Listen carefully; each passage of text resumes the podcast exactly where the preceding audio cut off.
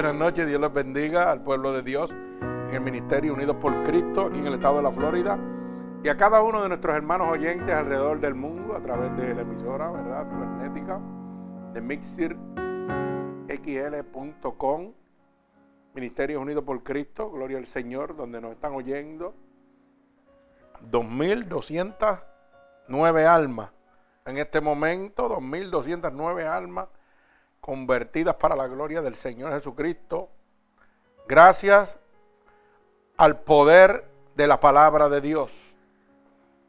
Oiga eso, 2.209 almas en nueve meses.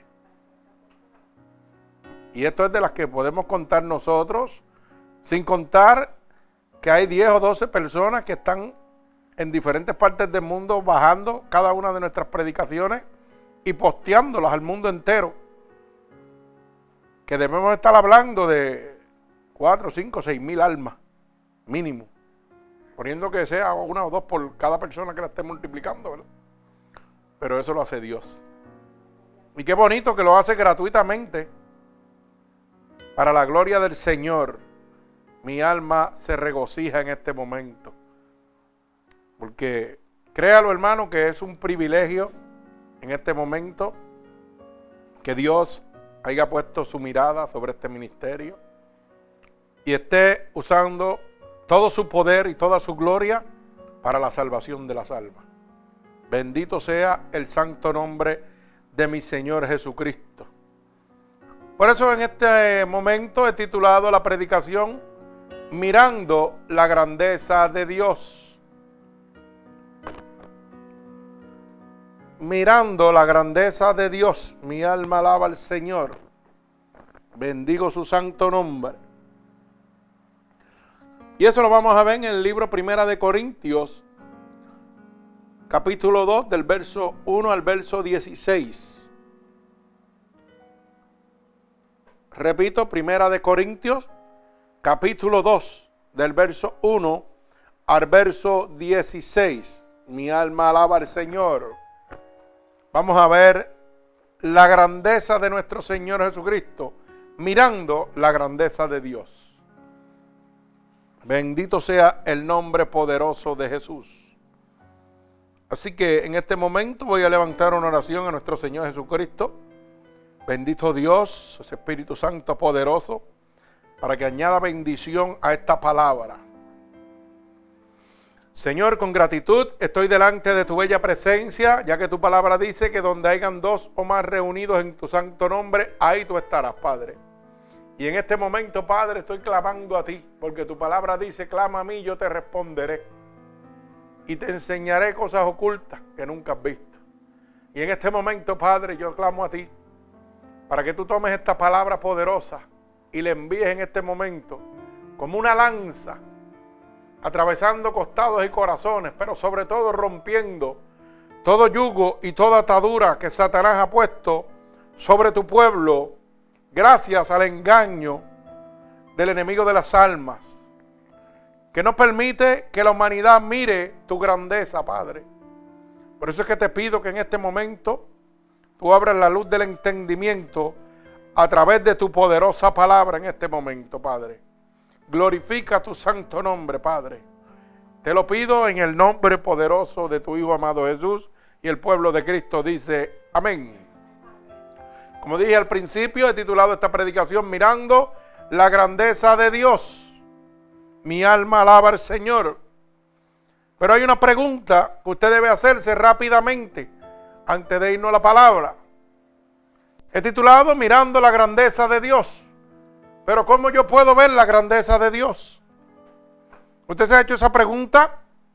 ¿Cómo yo puedo ver la grandeza de Dios? Hermano, la única manera que usted puede ver la grandeza de Dios es mirando a través de los ojos de Dios. Ya usted no, si usted sigue mirando a través de sus ojos, no va a ver nunca la grandeza de Dios. Porque sus ojos traen duda. Sus ojos traen excusas. Sus ojos traen temor. Pero cuando usted mira por los ojos de Dios, usted no va a ver lo que usted miraría por sus ojos. Y Dios va a empezar a abrirle la luz del entendimiento. Hay mucha gente que han dicho que llevan años en el Evangelio y creen que se la saben todas. Llevan 15, 20 años en el Evangelio y dicen, no, yo soy más cristiano que nadie. Y todavía no han visto la grandeza de Dios. Esa grandeza de Dios que es la misericordia derramada sobre nosotros. Que somos pecadores arrepentidos y merecedores de la misericordia y la gracia de Dios. Cuando usted ve la grandeza de Dios, hermano, usted va a entrar a un mundo sobrenatural. ¿Por qué es sobrenatural? Porque para el hombre es locura. Pero para los que se salvan es poder de Dios. Usted va a ver cosas que el hombre jamás ha podido ver. Como las están viendo estos hermanos aquí en este ministerio, aquí en Florida. Viendo cosas espirituales, no carnales. Y lo más lindo, gratuitamente sin ofrenda, sin diezmo, sin nada que haya que pedirle a usted. Porque yo no necesito pedirle nada, el Espíritu viene a darle lo que usted necesita. Usted necesita sanación, aquí está el Espíritu de Dios. Usted necesita ser libertado de demonios, aquí está el Espíritu de Dios. Usted necesita ser levantado, aquí está el Espíritu de Dios. Y solamente mirando por los ojos de Dios vamos a ver la grandeza de Dios en nuestras vidas. Por eso he ido al libro de Primera de Corintios, capítulo 2 del verso 1 al verso 16, donde el apóstol Pablo le habla a los corintios y dice así la palabra de Dios, en el nombre del Padre, del Hijo y del Espíritu Santo, y el pueblo de Cristo dice amén. Dice así la palabra del Señor. Así que hermanos, cuando fui a vosotros para anunciarlos el testimonio de Dios, no fui con excelencia de palabras o de sabiduría. Pues me propuse no saber entre vosotros cosa alguna, sino a Jesucristo y a este crucificado. Y estuve entre vosotros con debilidad y mucho temor y temblor.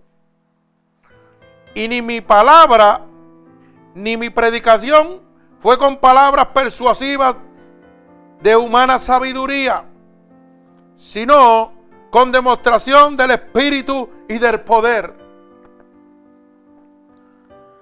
Para que vuestra fe no esté fundada en la sabiduría de los hombres, sino en el poder de Dios. Sin embargo, hablamos de sabiduría entre los que han alcanzado la madurez y sabiduría, no de este siglo, ni de los, ni de los príncipes de este siglo, que perecen. Mas hablamos sabiduría de Dios en ministerio, la sabiduría oculta, la cual Dios predestinó antes de los siglos para nuestra gloria. La que ninguno de los príncipes de este siglo conoció, porque si lo hubiera conocido, nunca habrían crucificado al Señor de gloria. Mi alma alaba al Señor. Antes bien, como está escrito, cosas que ojo no vio, ni oído oyó, ni han subido en el corazón de hombre, son las que Dios ha preparado para los que le aman. Pero Dios nos la reveló a nosotros por el Espíritu. Porque el Espíritu todo lo escudriña, aún lo profundo de Dios. Porque ¿quién de los hombres sabe las cosas del hombre, sino el Espíritu del hombre que está en él? Así tampoco nadie conoció las cosas de Dios, sino el Espíritu de Dios. Y si nosotros hemos recibido el espíritu del mundo, sino el espíritu que proviene de Dios, para que seamos lo que Dios nos ha concedido. Lo cual también hablamos no con palabras enseñadas por sabiduría humana, sino con las palabras enseñadas del Espíritu, acomodando lo espiritual a lo espiritual. Pero el hombre natural no percibe las cosas que son del Espíritu de Dios, porque para él son locura. Y no las puede entender porque se han de discernir espiritualmente. En cambio, el espiritual juzga todas las cosas, pero él no es juzgado de nadie. Porque ¿quién conoció la mente del Señor? ¿Quién le instruirá? Mas nosotros tenemos mente de Cristo. El Señor añada bendición a esta poderosa palabra de Dios. Bendigo el santo nombre de mi Señor Jesucristo. Fíjese que continué, continúo diciendo, ¿verdad? Como empecé al principio, diciéndoles a ustedes que cómo puedo yo ver las grandezas de Dios. La única manera que yo puedo ver las grandezas de Dios es mirando a través de los ojos de Dios. Para que usted pueda figurárselo, vamos a poner un ejemplo. Como si usted se tragara a Dios y Dios estuviera dentro de usted. Y ya sus ojos no fueran sus ojos, son los de Dios. Su boca no es su boca. Sus oídos no son sus oídos. Es la única manera que usted va a ver la grandeza de Dios porque se va a apartar totalmente de lo pecaminoso. Bendito el nombre poderoso de mi Señor Jesucristo. ¿Y por qué digo esto?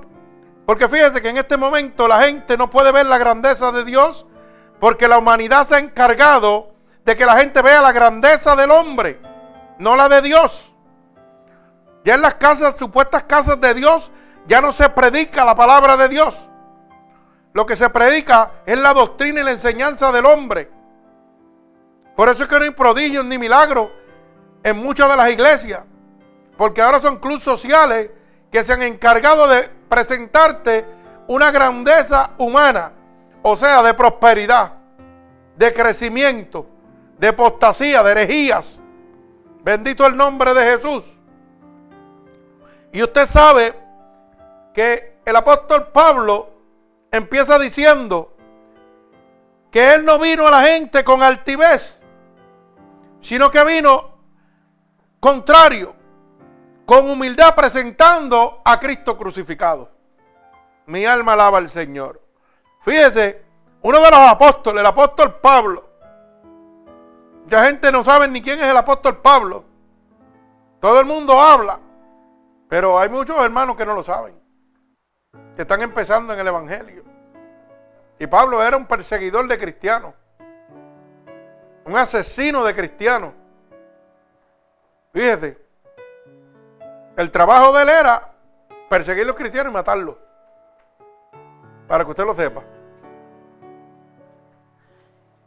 Pero como Dios es un especialista en hacer lo imposible, en correr, en, oye, en coger lo corrupto, lo malo, lo más vil y lo más despreciado y levantarlo, sacarlo del lago cenagoso, o sea, del bache, para que lo pueda entender, del fango, de la suciedad, y limpiarlo usted completito y dejarlo como un corderito blanquito.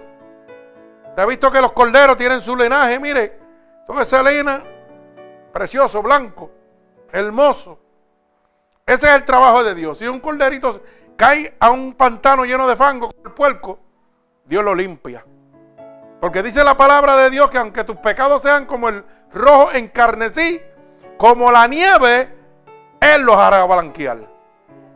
Fíjese, para que usted vea, está hablando de toda humildad, de todo corazón. Está hablando que no hace excepción de personas.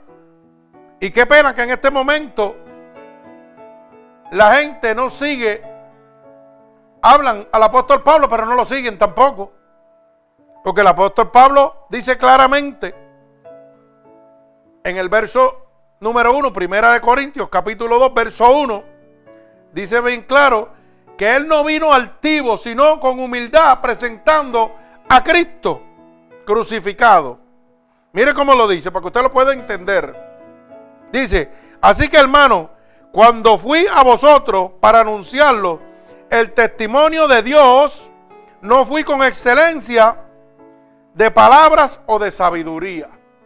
Oiga, fue a hablarle como yo le estoy hablando a usted en este momento. No vino a hablarle con mucha homilética. ¿Ah? Santo, alaba alma mía Jehová, qué palabrota esa, Dios mío. Santo, ¿ah? O hermenéutica, santo, mire, no lo puedo ni pronunciar bien. Porque, oiga, yo estoy como el apóstol Pablo. Yo no vengo a hablarle con palabras de excelencia. Yo vengo a hablarle del Cristo crucificado. Del que puede, oiga, el que murió en la cruz del Calvario por sus pecados. El que viene a levantarlo en este momento. Y si yo vengo con mucha palabrería bonita y con mucha, ¿verdad?, excelencia, usted se va a quedar en neutro. ¿Y sabe lo que es quedarse en neutro? En las manos del diablo. Pero si yo le digo que hay un Dios que pagó un precio en la cruz del Calvario y que esa sangre que se derramó en la cruz del Calvario lo liberta a usted en este momento, le da toda autoridad. Oiga, para convertirse en un hijo de Dios, usted lo va a entender. Pero si yo vengo con mucha filosofía, ¿verdad? Con mucho estudio bíblico, usted no va a entender nada de lo que le estoy hablando. Y usted lo que primero que va a poner, el diablo le va a poner en su mente, ay Dios mío, tan aburrido y tanto, tanto tiempo hablando. Y no me dice nada. Es como decían estos por ahí en el mundo, este, las cantinfladas, que dicen un montón de cosas y no dice nada. Oiga, así estamos, para que usted lo sepa. Fíjese que el apóstol Pablo sí predicaba a Cristo crucificado. Porque cuando él declara en el verso 1, que Él no vino con excelencia ni palabras de sabiduría. Está declarando que vino como humildemente. Declarando a Cristo crucificado. Declarando que Él no era ningún teólogo, que Él no era ninguna eminencia. Que el que era grande era el que Él estaba predicando. Del que Él estaba hablando. Ese era el grande. Que Él no era nadie. Y entonces está obedeciendo la palabra de Dios. Pero qué pena que hoy en día es al contrario. Hoy los pastores son apóstoles, son profetas, dándose títulos, dándose muchos títulos, engrandeciéndose ellos para que hacer creer a las personas de que tienen que seguirlos a ellos porque tienen un doctorado en teología, porque tienen un bachillerato, una maestría en teología y conocen la Biblia de la A a la Z pero no conocen nada del Espíritu. Porque no han podido ver la grandeza de Dios. Porque para usted ver la grandeza de Dios tiene que glorificar su nombre. Tiene que humillarse para que Cristo crezca. O sea, usted tiene que menguar para que Cristo crezca. Cuando yo me humillo, yo veo la gloria de Dios. Usted sabe que cuando yo caigo de rodillas es cuando más grande soy. No así estos falsos mercaderes de la palabra. Ellos son grandes cuando están de pie. Pero yo soy grande cuando estoy de rodillas. Porque estoy declarando la gloria de Dios sobre mi vida. Estoy declarando la superioridad de mi Padre sobre mí. Dándole toda autoridad. Me estoy rindiendo a Él. Diciéndole, Señor, a ti te pertenezco. Bendito sea el nombre de Dios. Por eso es que el apóstol Pablo presentaba a Cristo crucificado, lo que hace este ministerio. Nosotros predicamos cristocéntrico. A mí no me interesa hablarle ni de Pablo, ni Mateo, ni Lucas, ninguno de ellos. Fueron grandes hombres de Dios. Y ellos tuvieron su parte. Pero ninguno de ellos le puede dar la salvación. Solamente Cristo. Cristo crucificado. La sangre de Cristo. Yo tengo que hablarle a usted de lo que Cristo puede hacer por usted. Yo no puedo venir a coger la palabra de Dios, la Biblia, de la A a la Z, para hablarle de los apóstoles. Porque ya ellos están muertos y no pueden hacer nada ninguno por mí. Y aunque estuvieran vivos, tampoco podían hacer nada por mí. Porque el que lo hace se llama Jesucristo, el Hijo de Dios. Y el que ahora mismo está entre nosotros es el Espíritu Santo que descendió cuando Cristo fue crucificado. Y es el que me muestra la grandeza de Dios. Y cuando, para que usted lo pueda entender, usted se traga el Espíritu Santo de Dios. Es como si usted lo tuviera dentro de su barriguita. Y oiga, y eso va, mire, creciendo. Como si fuera una criatura, va creciendo. Y va apoderándose totalmente de usted. Desde los pies de la cabeza hasta la punta de su cabeza. De pies a cabeza completo, desde la punta de los pies. hasta la punta de su cabeza, el Espíritu de Dios toma el control suyo totalmente. Por eso es que cuando el Espíritu de Dios está engendrado en usted, dice la palabra de Dios, primera de Juan 5:18, el diablo no lo puede tocar. Dice, cuando el Espíritu de Dios está engendrado en usted, ¿qué significa engendrado? Dentro de usted. Cuando hay una criatura engendrada en un vientre, pues está dentro de ese vientre. Pues, oiga, lo que le estoy diciendo es que el Espíritu de Dios se mete dentro de usted.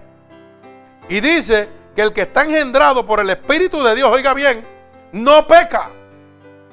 Y el diablo no le puede tocar. Así que esas excusas que están por ahí medias baratas, de que yo soy débil o yo me resbalé, me parece que eso está como para autojustificarse usted mismo. Porque si el Espíritu de Dios me dice a mí, la palabra de Dios, me dice que cuando el Espíritu de Dios está dentro de mí, el diablo no me puede tocar, pues yo no puedo pecar, porque el único que me hace pecar a mí es el diablo. Él es el que me tienta para que yo peque.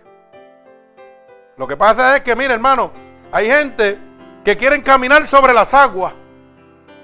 Pero ¿sabe qué? Para caminar sobre las aguas, usted tiene que bajarse de la barca. Y hay un montón de cristianos que están en la barca sentados con el blandengue, tirados todos para atrás.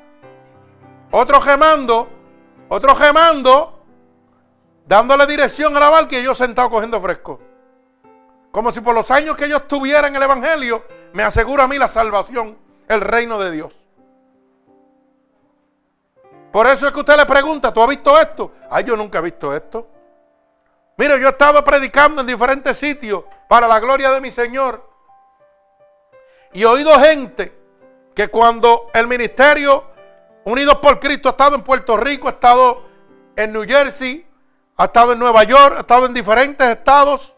Oiga, y el Señor pega a hacer prodigios y milagros. Hay gente que llevan 10 años, 20 años en el Evangelio, 30 años en el Evangelio y me han dicho, nunca había visto una cosa igual. ¿Usted sabe lo que me dice eso? Que nunca han mirado por, por los ojos de Dios. Han mirado por los ojos del hombre. Y le estoy hablando cuando empezamos, en el 2006. Una vez yo estuve en una predicación, yo me acuerdo como ahora, una predicación, oiga, en la marquesina de mi mamá. Así empezamos nosotros en marquesina. Y se metió el Espíritu de Dios. ¿Y sabe qué pasaba? Que los demonios empezaron a salir de la gente. Y estaba el coge y coge. ¿Ah? Y una hermanita de la iglesia me dijo, yo llevaba 25 años en el Evangelio y nunca he visto esto en mi vida. Y yo decía, ay santo. Y estábamos empezando. Mire cómo Dios hace las cosas. Por eso dice que los postreros ¿ah? serán los primeros y los primeros serán los últimos. Ay santo. Empezando el, el ministerio. Apenas llevábamos un mes o dos o tres meses por ahí. Empezando, para que usted lo sepa. Y gente con 25 años en el Evangelio nunca habían visto lo que estaba pasando allí. Demonios saliendo de las personas, pero de una manera que usted no se lo imagina. El mismo Satanás hablando a través de esa persona. Yo me acuerdo que en una de las predicaciones me estaban haciendo una despedida. Porque yo estaba enfermo ya para morir. Y yo me acuerdo que Convocaron el club de grúas de, Manatí, donde yo pertenecía, yo era gruero, ¿verdad? Y ¿sabe qué? Llegaron todas esas grúas allí y yo hasta lloré porque de la emoción. Y eso fue en una, en otra llegaron a la iglesia para despedirme ya finalmente. Pero llegaron a darme la sorpresa ese culto en casa de mi mamá. Oye, taparon toda la cajetera de tantas grúas que eran. Y todos allí pendientes. Y todos gozándose. Y llegó mi hermanito Omar que estaba como jasca, bojachito. Estaba como jatón que lambe aceite. Bojachito. Y me dijo, yo me voy a sentar acá en la esquina porque me da unos pocos de cerveza. Y unos pocos. Estaba como quería. Y había llegado con su mamá. Oiga bien lo que le estoy diciendo. Y empezó la predicación. Y como el Señor es así, pues empezó a mostrarme su grandeza. Y cogió una hermanita y la viró, mire, como usted no se imagina. Y pegó aquel demonio a salir de aquella persona. Y cuando pegó a decir que era Satanás, con su voz, una voz que aquello cuando hablaba daba miedo, para que usted lo sepa. Si usted no estaba en las manos de Dios, usted temblaba, porque no es una voz sencilla cuando Satanás habla a través de una persona. Y lo decía, yo soy Lucifer, el rey de las tinieblas, pero con una voz que mire, como usted la oye en El Exorcista, la película esa de demonio, eso no es nada, para que usted lo sepa. Y tan pronto Satanás pegó a decir que estaba allí, que era él. ¿Usted sabe cómo estaba el coge y coge? Que parecía, oiga, cuando la policía persigue a un ladrón, todo el mundo se montó y arrancó a coger. Y Dios lo que hacía era mostrándome su grandeza. Para que usted lo sepa. Y yo me acuerdo que mi hermanito Omar se le quitó la bojachera. Otra vez. Que mi hermanito Omar se le quitó la borrachera y se montó en la grúa y salió por allí para abajo. Mire, zafado. Para que usted lo sepa. ¿Y sabe qué pasó? Que se le olvidó hasta la mamá. La dejó a pie. Y Dios lo que hacía era mostrándole su grandeza. Dios lo que hacía era mostrándole al mundo quién venía por ellos para que se arrepintieran. Oiga, no era para meterle miedo, era para que ustedes supieran que Dios es real, pero también el diablo es real. Y estaba el corre y corre. Y nosotros gozándonos. Me tocó como a las 1 o 2 de la mañana llevar la mamá a la casa. De Vega Baja Manatí. Porque él la, abandonó allí y salió cogiendo. Eso es para que usted vea. Pero así, hermano, en ese, en ese, en ese mismo momento, estaba la esposa de mi primo y me decía que llevaba 25 años en el Evangelio y nunca había visto una cosa así. Así que dígame usted. Dígame usted. Y como ella, hay tantos miles de personas en el mundo hoy que por estar siguiendo los mercaderes de la palabra, los falsos profetas, los que van detrás de la riqueza, de la altivez, de las cosas carnales y no espirituales, nunca van a ver la grandeza de Dios. Porque el Espíritu de Dios nunca ha sido engendrado en ellos. Por eso es que están detrás de el diezmo, de la ofrenda, de trabajar en las iglesias, de hacer cosas humanas, pero no de obedecer la ley de Dios en lo absoluto. Todo bajo la altivez. Una de las cosas que Pablo decía, que no había venido con palabras, oiga, con unas palabras de grandeza, sino sencillamente y humildemente mostrando a Cristo crucificado mostrando el sacrificio de Dios en la cruz del Calvario. Usted sabe que el libro de Proverbios capítulo 6 y verso 16 dice que seis cosas aborrece Jehová y aún siete abominan su alma. Y la primera, verso 17 dice, apúntelo, porque si usted está en una congregación donde está sucediendo esto que dice la palabra de Dios, Mire, Dios le está diciendo que no está ahí. Porque eso Dios lo aborrece. Abobina su alma. Bendito el nombre de Jesús. Mi alma alaba al Señor. Mire cómo dice Proverbios 6:16. Seis cosas aborrece Jehová y aún siete abominan su alma. Y la primera son los ojos altivos y la lengua mentirosa. Eso lo aborrece Dios. Y usted sabe cómo están hoy en día la apostasía. Oiga, en la prosperidad, en la grandeza. Yo diría que el 90% de las iglesias llenos de altivez. Y dicen que le sirven a Dios, pero están predicando altivez.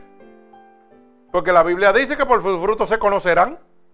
Y usted va a una mega iglesia y lo primero que ve es un, desfile de moda. Déjame ver qué ropa tiene aquella y qué zapatos tiene aquella. Y si el varón tiene un gabán, se jala el gabán para arriba para que le vean un role, un rado o algo altivo. Para decir, yo tengo dinero. ¿Usted sabía eso? Mírelo para que usted vea. No hay nada de humildad. Todo lo que se muestra es la altivez.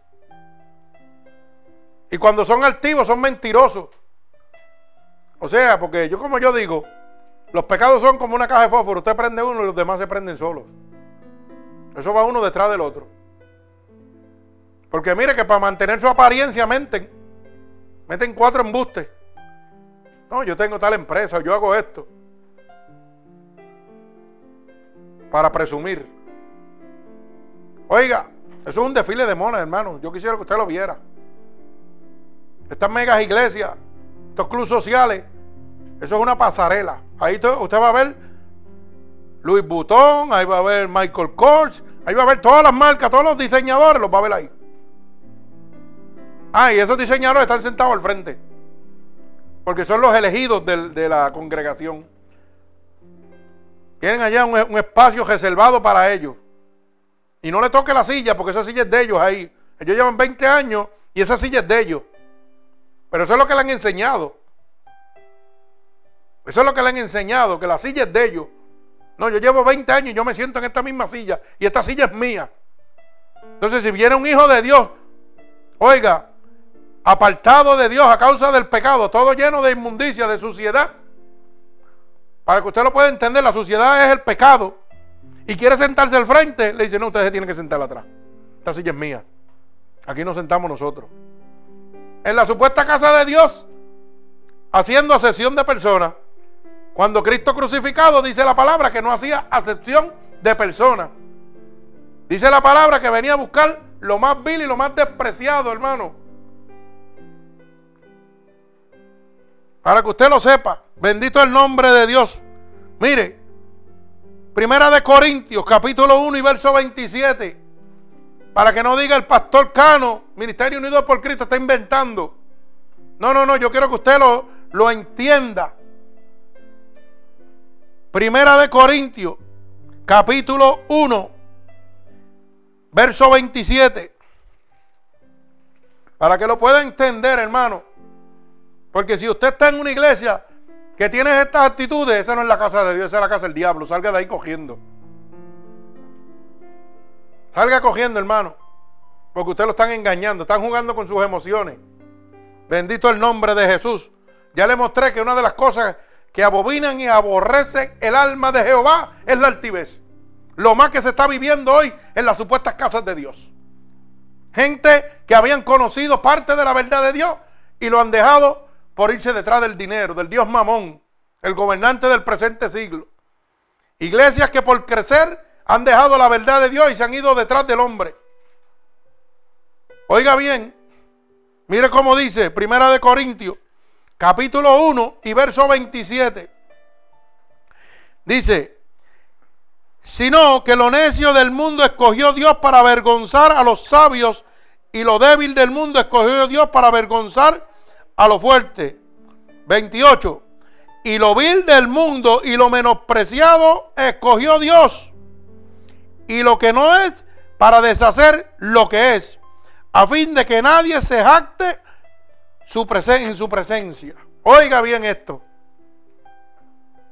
Y entonces llega un hermano a una mega iglesia y como no tiene para diezmar lo que ellos necesitan ofrendar, lo tiran para atrás. Y si llega con una jopa humilde, no, no, usted no puede sentarse ahí, esta silla es mía. Esto es de los líderes de la iglesia. O sea, Cristo no es líder ahí. Ellos son los líderes. Por eso cuando usted llegue, mire hermano, esto es una seña. Usted sabe de dónde viene esto de, de estar preparando líderes. Esto viene de César Castellano. ¿Sabe quién es César Castellano? Es el fundador de la Iglesia Global G12, que viene de Colombia. Y esto es más que dinero, apostasía, riqueza ese hombre predica y tiene guardaespaldas armados. Más nada le digo. Oiga bien. Para que usted vea. Eso es para que usted vea. Y eso de que, oh, líderes. Vamos a capacitarte para ser un líder. Que tú me vas a capacitar a mí, un hombre lleno de pecado, me va a capacitar a mí para ser un líder espiritual. Ahorita lo vamos a ver en la Biblia, que dice que el que capacita es el Espíritu de Dios, no es el hombre. El que habla y que convierte y transforma es el Espíritu de Dios. Dice que no necesitas que nadie te enseñe. El mismo Espíritu que te llamó es el que te va a enseñar. Para que usted lo sepa. Oh, no, no, pero vamos a llevarte un discipulado. Cuando usted se mete a una iglesia que le hablen de líderes, de discipulados y 20 mil cosas de esas, salga cogiendo, hermano. Porque esas son mentalidades humanas, de crecimiento humano, nada de espiritual. Lo espiritual se acomoda a las cosas espirituales. Y la espiritualidad habla del sacrificio de Dios. Habla que el único grande es Jesucristo. No habla de que yo voy a ser un líder con metas y futuro. No, no. Habla como hablaba el apóstol Pablo. Que decía bien claro. Cuando fui a vosotros, cuando vino a nosotros, está hablando a los corintios, para anunciar el testimonio de Dios, para hablar la palabra de Dios, lo que Dios había hecho, no vine con excelencia ni con palabras de sabiduría. Vine simplemente a decir lo que Dios había hecho y lo que quiere hacer por ti. Eso es lo que nosotros predicamos en este ministerio. Yo no vengo a hablarte con mucha palabrería fina porque yo no he tenido que ir a estudiar ninguna palabrería fina. La palabrería no convierte, convierte el Espíritu de Dios. Usted me puede hablar de la Biblia de la A a la Z, pero yo le puedo hablar del Espíritu de Dios. De la A a la Z. Porque yo he dejado que sea engendrado sobre mí y he podido ver las grandezas de Dios mirando a través de los ojos de Dios. Y cuando yo cuento las cosas que Dios ha hecho, la gente me dice, tú estás loco, lo que estás diciendo es mentira. Eso es lo que tú te crees. Lo que pasa es que la misma Biblia dice que para los que se van a perder el Evangelio de Dios es locura. Pero es poder para los que se pierden, para los que se salvan. ¿Verdad? Eso es poder de Dios para los que se han de salvar. Entonces tú le cuentas a una persona, mira, el Señor me mandó a predicar una vez, a llevarle una palabra a una adicta de droga, una enferma, ¿verdad? Y ese cajo estaba vacío de gasolina y mi bolsillo tenían cucarachas adentro. Para que lo pueda entender, no había nada, ni polvo. Un móvil 442 que era del tío mío, que ya partió. Oiga, y el Señor me dijo, vete, predica ese evangelio, llévale esta palabra que te estoy dando. Y yo rápido le dije, Señor, yo no tengo ni un peso. Pero como tú me estás mandando, pues yo me voy, donde me quede a pie, me bajo y sigo como la palabra, hasta que la encuentre. Y como Dios no deja a sus hijos en vergüenza, el ser obediente en contra de las cosas naturales del hombre, le muestran a usted la grandeza de Dios. Alaba, alma mía, Jehová. ¿Usted entendió este, este, este, este refrán tan bonito? El ser obediente a la palabra de Dios en contra de las razones humanas, de las cosas que el hombre son imposibles, le muestra la grandeza de Dios. Así que cuando Dios lo mande a hacer algo que es imposible para el hombre, usted va a ver la grandeza de Dios en su vida. Porque el verdadero desafío prueba la calidad de su creencia. Cuando Dios lo pone a usted, como dice mi hermanito Carlos Rivera, a ver María, el Señor me mete en unos revoluces. Cuando el Señor lo mete a usted en un revolú, es que le va a mostrar la gloria de Dios sobre usted. Porque Dios lo va a poner a caminar donde el hombre no puede caminar, donde solamente puede caminar el Espíritu de Dios. Y cuando el Señor me dijo, vete, lleva esa palabra, que ella la necesita. Yo dije, pues me quedo donde me quede, me bajo y sigo caminando, en obediencia. Usted sabe que cuando metí la llave del carro se llenó el tanque solito. Se fulió completo de gasolina. Y estábamos empezando en el ministerio. Y yo me acuerdo que el Señor me dijo, llama a tu esposa. Y mi esposa estaba empezando en el Evangelio también. Y como todos los que empezamos, tenemos dudas. Dijo, llámala, que es una incrédula. Pero yo le voy a mostrar que yo voy a llenar el tanque de este carro. Y ella vino y lo vio. Y como era un cajo viejo del 72, me dijo, chacho, ¿sabes esa porquería? Se le dañó el dedo de marcar la gasolina. Y yo, pues eso es lo que tú dices, pero yo me voy. A mí no me importa. Pero ¿sabe qué? La cizaña pegó a trabajar. Porque yo me monté en el carro y arranqué. Y tan pronto iba bajando, pegué a mirar la aguja de la gasolina. Y algo me decía, se te dañó la aguja. Eso no es verdad. Y yo digo, Nah, esto el Señor me mandó, olvídate de eso, está lleno. Y donde me quede, voy por el babo, pues el Señor mandó un aguacero. Pero un aguacero de esos, como uno dice, preñado, de esos que parecen tormenta. Y yo decía, ahora sí está bonito. Y yo manejando y mirando la gasolina. Ay, Señor, que no se quede sin gasolina esta cosa. Porque mira el aguacero que está cayendo. Eso era, oiga, la tentación entrando, la cizaña.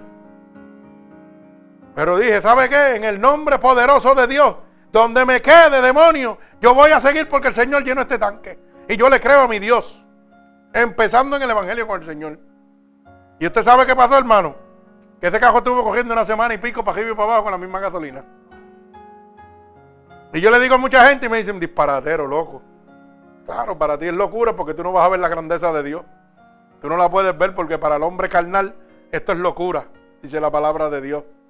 Esa es una de las pequeñas cosas que Dios ha hecho. Oiga, de las pocas cosas, así que como digo yo, pero Dios me ha mostrado unas cosas. Oye, cuando me ha dicho, ponle la mano a, a ese vientre, que ese niño está muerto, y yo lo voy a dar resucitación, le voy a dar vida nuevamente. ¿Ah? Y yo lo he hecho en el nombre de Jesús, y lo que estaba muerto retornó a la vida por el poder de Dios. Eso es ver la grandeza de Dios. Ese es del Dios que Pablo te hablaba y del que yo te quiero hablar en esta noche. Pero solamente rindiéndote a Él podrás mirar por los ojos de Dios. Y ahora yo le digo a esos que dicen que yo estaba loco, que me digan, pues mira, el muerto tiene 10 años ahora, mira dónde está. Mira el muerto dónde está, tiene 10 años. Yo estaba loco, ¿verdad que sí? Ah, qué bonito. Mira la otra que estaba muerta, ya tiene nueve o diez añitos también y estaba muerta. ¿Ah? Pero yo estaba loco. Bendito el nombre de Jesús. Oiga bien lo que le estoy diciendo. Eso es mirar la grandeza de Dios. Usted quiere ver cosas sobrenaturales. Tiene que bajarse de la barca. ¿Usted quiere caminar sobre las aguas? Bájese de la barca. Deje de estar cogiendo pon. Bájese de la barca y empieza a buscar a Cristo en espíritu y verdad. Bájese de esa altivez, de esa comodidad y empiece a someterse a Dios para que pueda ver la gloria de Dios. Es la única manera. Salga de estos clubes sociales, de estos megatemplos engañadores que están haciendo mercader con ustedes. Sométase a Cristo. Olvídese de usted ser un líder. El líder se llama Cristo. Eso de que voy a estudiar para ser un líder. El líder mío se llama Jesucristo, que es el líder del mundo entero. El que no ha perdido una sola batalla. El vencedor en la cruz del Calvario. El que el diablo está vencido delante de él. El que el diablo tiene que obedecer cuando Cristo llega. Por eso es que cuando este ministerio llega a algún lado y hay demonios, salen cogiendo. No es por el ministerio, es porque Cristo anda con nosotros. Es porque la grandeza de Dios anda con nosotros. Y la gente empieza a coger también. Y empiezan a huir porque nunca había visto la grandeza de Dios. Pero hoy Dios quiere que tú mires las grandezas de Dios. Bendito el nombre de Jesús. Pero para poder ver la grandeza de Dios, usted tiene que hacer como hacía Pablo. Engrandecer a Dios y menguar a usted. Eso hacía Pablo. Él no vino con palabras de excelencia. Él vino humildemente. Lo que no hay en las casas de Dios hoy en día. No hay humildad sobre las casas de Dios. Todo lo que hay es grandeza, altivez. Cuando la palabra de Dios dice que seis cosas aborrecen el alma de Jehová y aún siete abominan su alma. Los ojos altivos, la lengua mentirosa, las manos derramadoras de sangre inocente, el corazón que maquina pensamientos inicuos, los pies presurosos para correr al mar, el testigo falso que habla mentira y el que siembra discordia entre hermanos. Casi. Me gusta mucho el último también. Porque usted sabe cómo está la gente en las casas de Dios llevando y trayendo bochinches y, y sembrando la discordia. Y después dice que le sirven a Dios.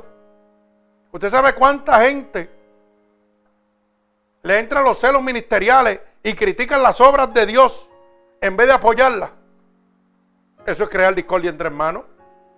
Porque si usted está perteneciendo a esta membresía de esta iglesia, ¿verdad? Aquí, a este Ministerio Unido por Cristo.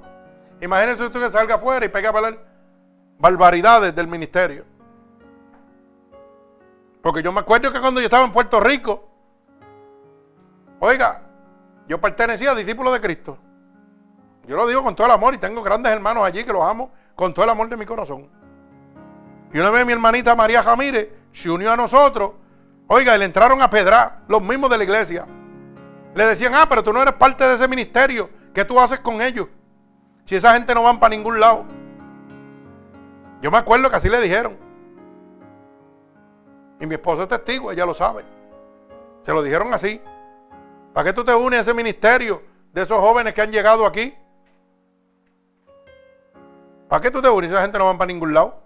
Tú eres parte de acá, de discípulos de Cristo. Tú no eres parte de, de Ministerio Unido por Cristo.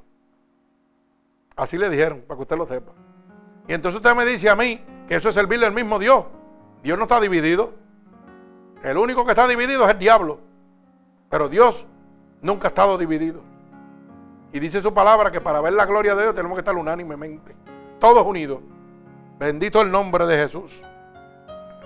Mi alma alaba al Señor. Entonces cuando usted hace un comentario de esa magnitud, ¿de qué me está hablando? De dos pecados juntos la altivez que la es el Señor y está creando discordia entre hermanos con esos comentarios negativos en vez de apoyar al ministerio. Es decir, mira, cuando ella me acuerdo que cuando ella decía lo que pasaba allí, la gente en la iglesia le entraba un celo que eso era terrible. Cuando ella comentaba y nosotros comentábamos, y estaba mi hermana Ibelí y otros hermanos más de la iglesia que se unieron, oiga, y ella comentaba lo que sucedía en aquella marquesina, los demás se ponían celosos y lo que hacían era hablar mal del ministerio. Yo me acuerdo de eso. Y yo le dije, déjalo, no te preocupes. Nosotros estamos en el gozo de Dios. Dios te está mostrando cosas, pues cosas, te lo olvidas del gesto. No es con nosotros que están peleando, es con Dios. Y cosas duras del golpe contra el aguijón. Así que, eso es una de las cosas que aborrecen y abominan el alma de Jehová, el que crea discordia entre hermanos.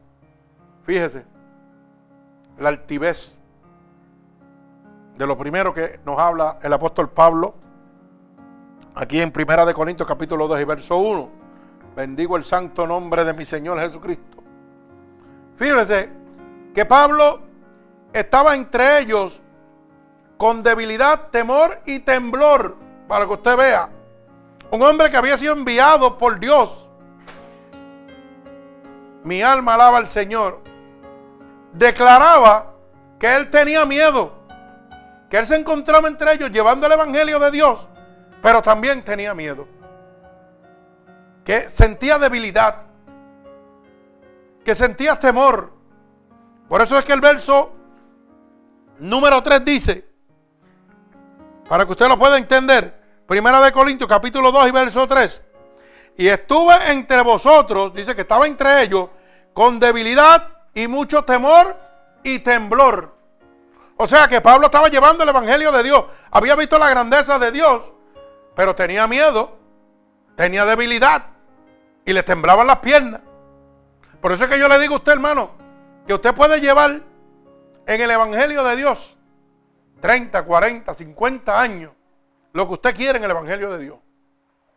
Y cuando usted se para en un púlpito que está lleno de la presencia de Dios, usted va a temblar. Los años que yo llevo en el Evangelio y he visto peleando batallas terribles con Satanás, libertando gente, sanando gente en el poder de Dios. Y cada vez que yo me paro en este púlpito a predicar, las piernas me tiemblan. Y empiezo a pensar, Señor, ¿y de qué yo voy a hablar? ¿Y qué tú me vas a dar? Pero como le decía el Señor a sus súbditos, ¿verdad? A sus apóstoles, abre la boca que yo la voy a llenar. Olvídate del gesto. Y eso es lo que Dios hace. Y Dios me pone en el corazón lo que usted tiene que oír para que no siga siendo engañado. Pero todo aquel que ha sido llamado por Dios, como fue Pablo, oiga, cuando viene a hablar la palabra de Dios, tiene temor. Las piernas le tiemblan, para que usted lo sepa. Y se siente débil. ¿Por qué? Oiga, porque usted está predicándole un montón de demonios que están mirándolo de la frente. Hay dos o tres que le sirven a Dios, pero el 90% no le sirven a Dios. El 90% oyen la palabra de Dios, pero no son hacedores de la palabra de Dios. Por eso es que usted tiembla. Y la mayoría de los otros son estudiosos de la palabra y están sentados allí esperando a ver qué usted va a hacer. Oiga, o qué error usted va a cometer en la palabra para después pelarlo como el guineo. Sí, porque no vienen a ayudarlo, vienen a pelarlo. ¿Usted sabía eso? Bendito el nombre de Jesús. Mi alma alaba al Señor. Pero así como el apóstol Pablo temblaba cada vez que tenía que hablar de Dios, así tiemblo yo cada vez que voy a predicar la palabra de Dios. Pero no es por miedo a lo que me vayan a hacer. ¿Usted sabe por qué yo tiemblo? Porque Dios está poniendo su mirada sobre mí. Porque Dios me está poniendo una misión la cual nadie quiere llevar. Por eso dice que la miel es mucho y poco los obreros.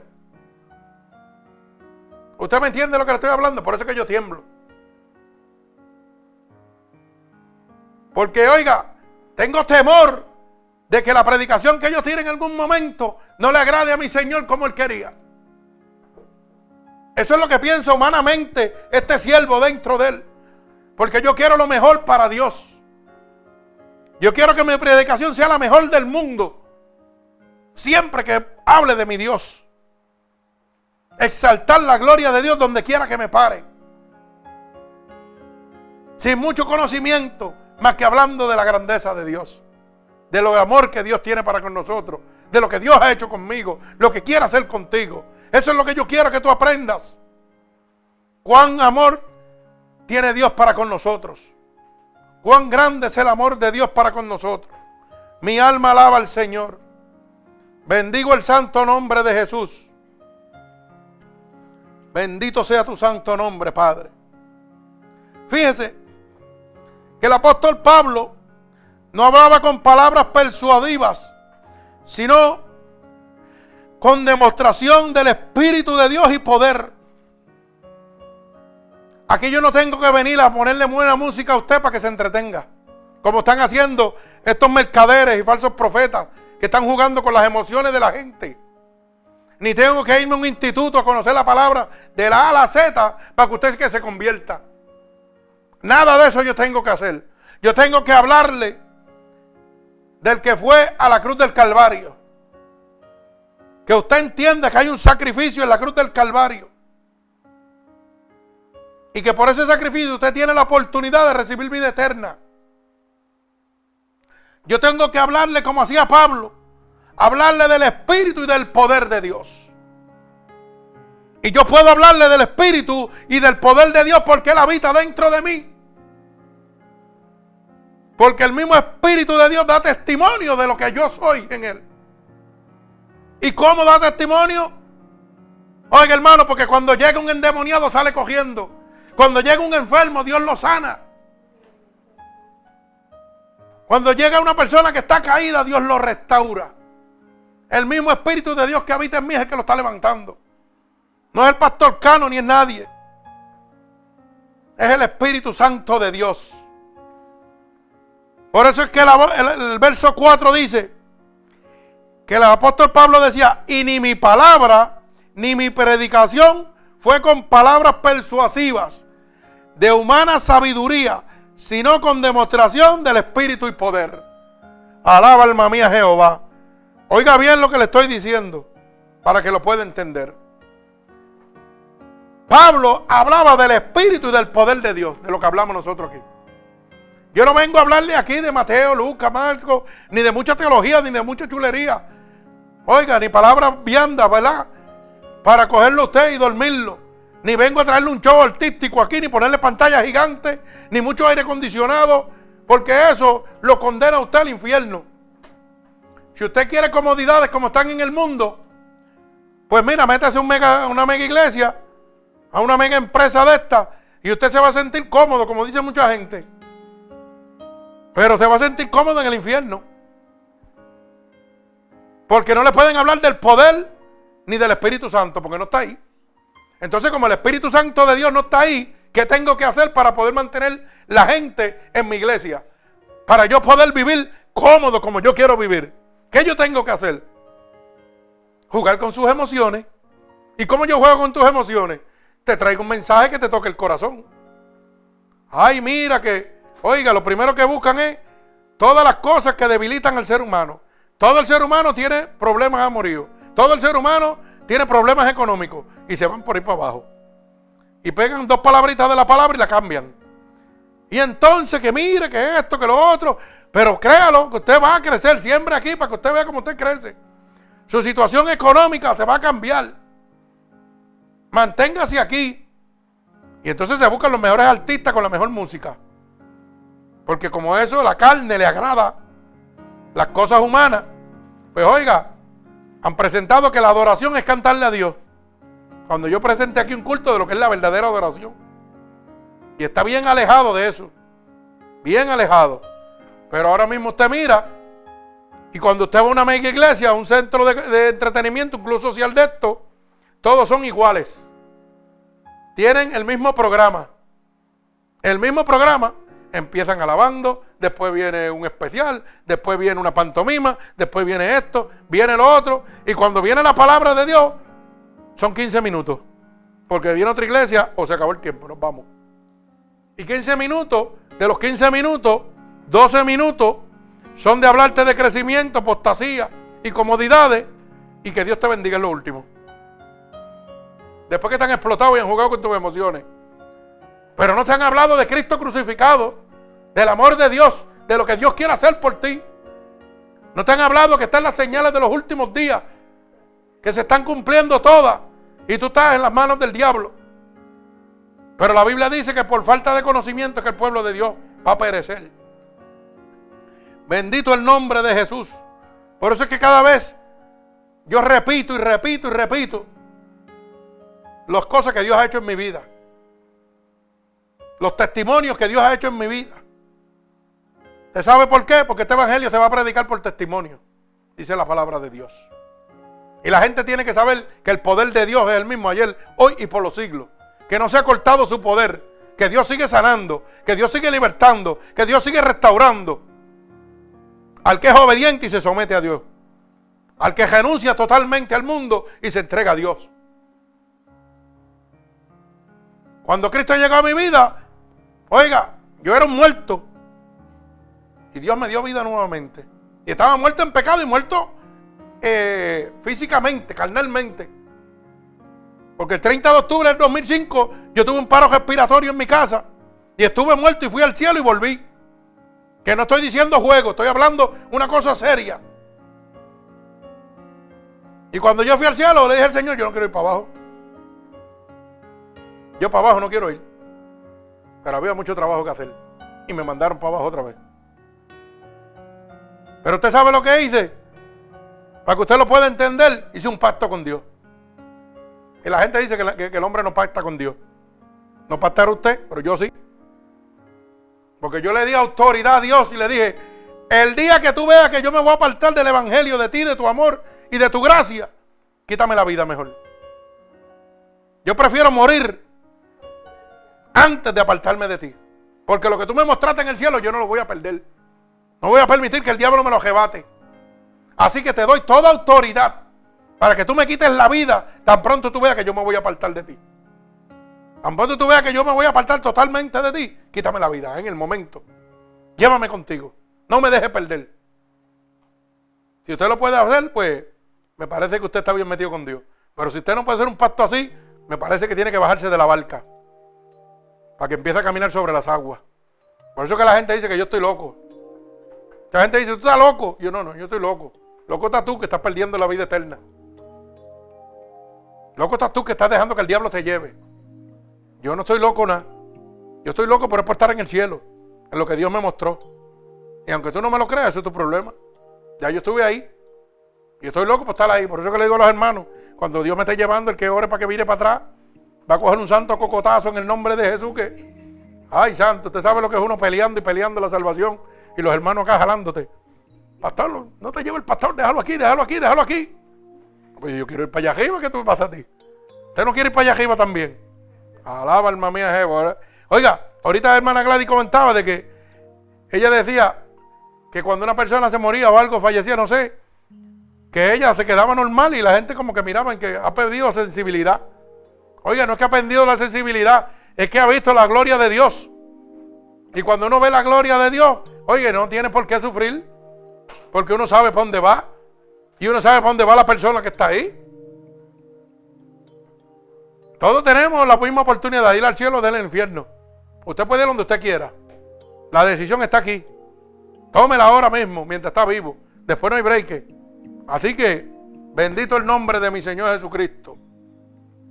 Mi alma alaba al Señor.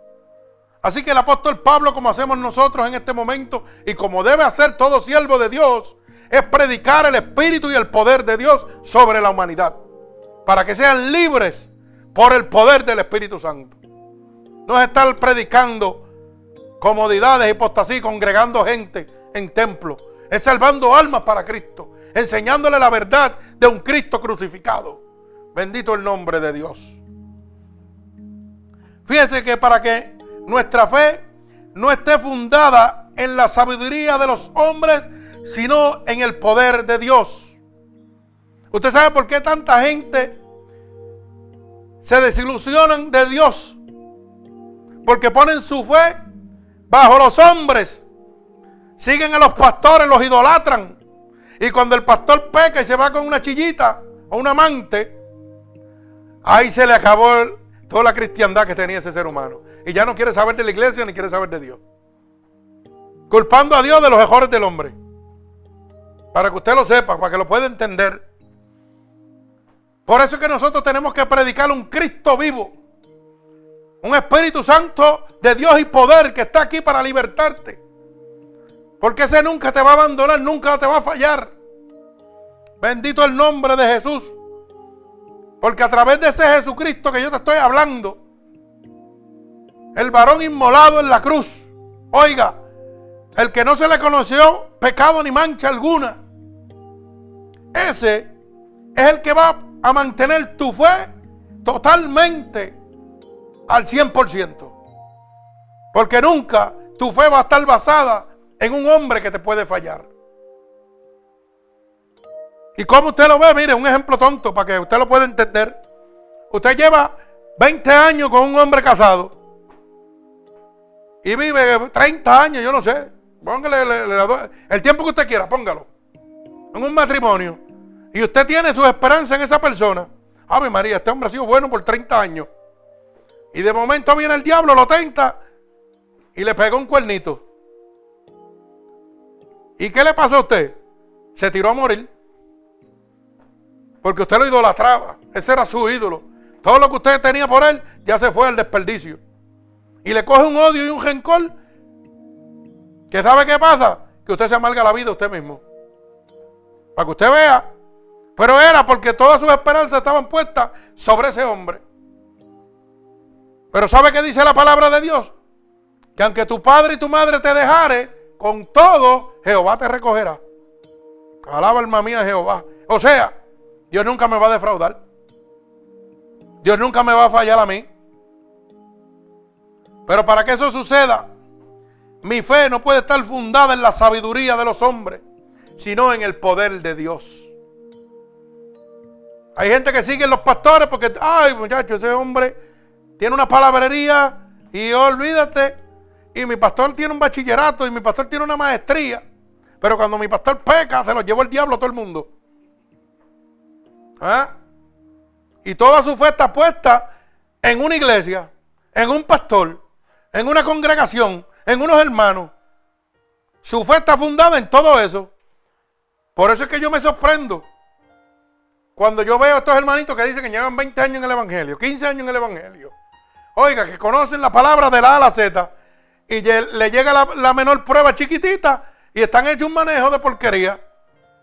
Tú los ves atribulados, tú los ves tristes, depresivos. Y la palabra me dice a mí que todo eso viene del diablo, eso no viene de Dios. Entonces, si la tribulación, la aflicción, la depresión viene de Satanás, ¿correcto? Si eso viene del diablo y usted dice que le sirve a Dios, aquí hay alguien que está mal, o es Dios o es usted. Porque la Biblia dice que cuando yo estoy lleno del Espíritu de Dios, el diablo no me puede tocar. Pues si el diablo no me puede tocar, no me puede dar la aflicción, no me puede dar depresión, ¿ah? ni me puede dar sufrimiento. Porque dice que el mundo será afligido. Pero confía, yo he vencido al mundo. O sea, la aflicción va a tratar de llegar, pero no te va a tocar. Por eso es que yo digo que a veces cuando voy a algunos sitios veo hermanitos que le sirven y que a Dios, que dicen que le sirven a Dios, que son cristianos, pero no son cristianos, son religiosos. Oiga, porque Josico parece el de un bujo de largo. Molesto y no le tiran una sonrisa a nadie. Oiga, ni un Dios te bendiga ni nada. Yo digo, santo, y usted es cristiano. ¿Dónde está el amor de Dios? Porque la Biblia dice, yo estoy hablando bíblicamente, que por los frutos nos conoceremos. Usted conocerá al hombre de Dios por su fruto. Y conocerá al hombre del diablo por su fruto también. Y si yo soy de Dios, para que vaya cogiendo un poquito de oreja, ¿verdad? Lo primero que dice que cuando el Espíritu de Dios está en mí, el fruto del Espíritu, Gálatas 5:22, ¿qué es? La paz, la macedumbre, la templanza, el regocijo, el gozo. ¿Y cómo yo no veo el gozo en ti? ¿Cómo yo no veo la paz? Yo no veo la macedumbre en ti. Cuando llega la primera aflicción, te vuelves una porquería. Los nervios te traicionan. Pues entonces el fruto del Espíritu no está en ti. Pues quiere decir que Dios no está en ti. Alaba alma mía Jehová. Así que los que se quieren autojustificar, ahí tienen una, una pequeña jalada de oreja. Como digo yo. Sí, sí, porque hay gente que se justifican. Ay, que las cosas económicas, las cosas económicas están por encima del poder de Dios. Tú estás loco, tú no sabes lo que está hablando. El, Dios que tú le sirves no es el mismo que yo le sirvo. Por eso la palabra dice, amarás a Dios sobre todas las cosas. Porque el amor de Dios va sobre todo. Para que usted lo sepa. El amor de Dios va sobre todo. Usted tiene que ir ante Dios. Usted tiene que rendirse ante Dios. Bendito nombre poderoso de mi Señor Jesucristo. El Señor nos permite a nosotros ver cosas sobrenaturales para abrirnos la luz del entendimiento a cada uno de nosotros, hermano. Pero la gente no lo ve de esa manera. La gente lo están viendo en este momento que cuando un ministerio Dios lo usa, cogen envidia. Y dicen, ah, esos son show, ah, esos son artistas, ah, esos son esto y lo otro. Y Dios lo que te está mostrando a ti es la gloria de Dios. Para que tu fe sea basada en los prodigios, milagros y el poder de Jesucristo sobre tu vida. Pero la gente lo miran al revés. Por eso dice el verso 9, que cosas que ojos de hombre no han visto, ni han oído, son las que Dios tiene preparadas para los que le aman. Mire cómo dice el verso 9. Antes bien, como está escrito, oiga bien, como está escrito en la palabra de Dios, las cosas que ojo no vio, ni oído oyó, ni han subido en el corazón de hombre, son las que Dios ha preparado para los que le aman. Mire hermano, si usted no ha visto lo que yo le estoy hablando y usted dice que yo soy un loco, usted no ama a Dios. Usted es un religioso amargado, usted no ama a Dios. Si yo le digo las cosas que Dios está haciendo y que ha hecho a través de este ministerio, los milagros, las liberaciones, las sanaciones, las restauraciones, los demonios, los animales saliendo de la boca de las personas, y usted me dice a mí, ay, yo no he visto eso nunca, usted no ama a Dios. Porque la Biblia lo está diciendo, que cosas que ojos de hombre no han visto, son las que Dios ha preparado para los que aman a Dios. Son las cosas sobrenaturales. Las que no son de discernimiento humano, sino espiritual. Que solamente los que estén llenos del Espíritu de Dios la van a poder ver. Esa es una de las cosas que nos confirman a nosotros. Usted puede hablar todo lo bonito que usted quiera de la palabra de Dios. Y puede conocerla de la A a la Z. Pero si usted hace maravilla y se extraña de las cosas que Dios le está mostrando, cuando un siervo le habla de lo que ha pasado, usted no ha amado a Dios. Usted es un conocedor de la palabra, pero no es un hacedor de la palabra. Usted está perdido, no tiene nada de conocimiento del Espíritu de Dios. Pero cuando usted le, usted le cuenta a alguien las cosas imposibles para el hombre, posibles para Dios. Y ese hermano dice, gloria al Señor. Yo he visto cositas, pero todavía quiero más. Quiero llegar allá porque hay más. Ese hombre está anhelando y buscando la presencia de Dios. Ese hombre ama a Dios.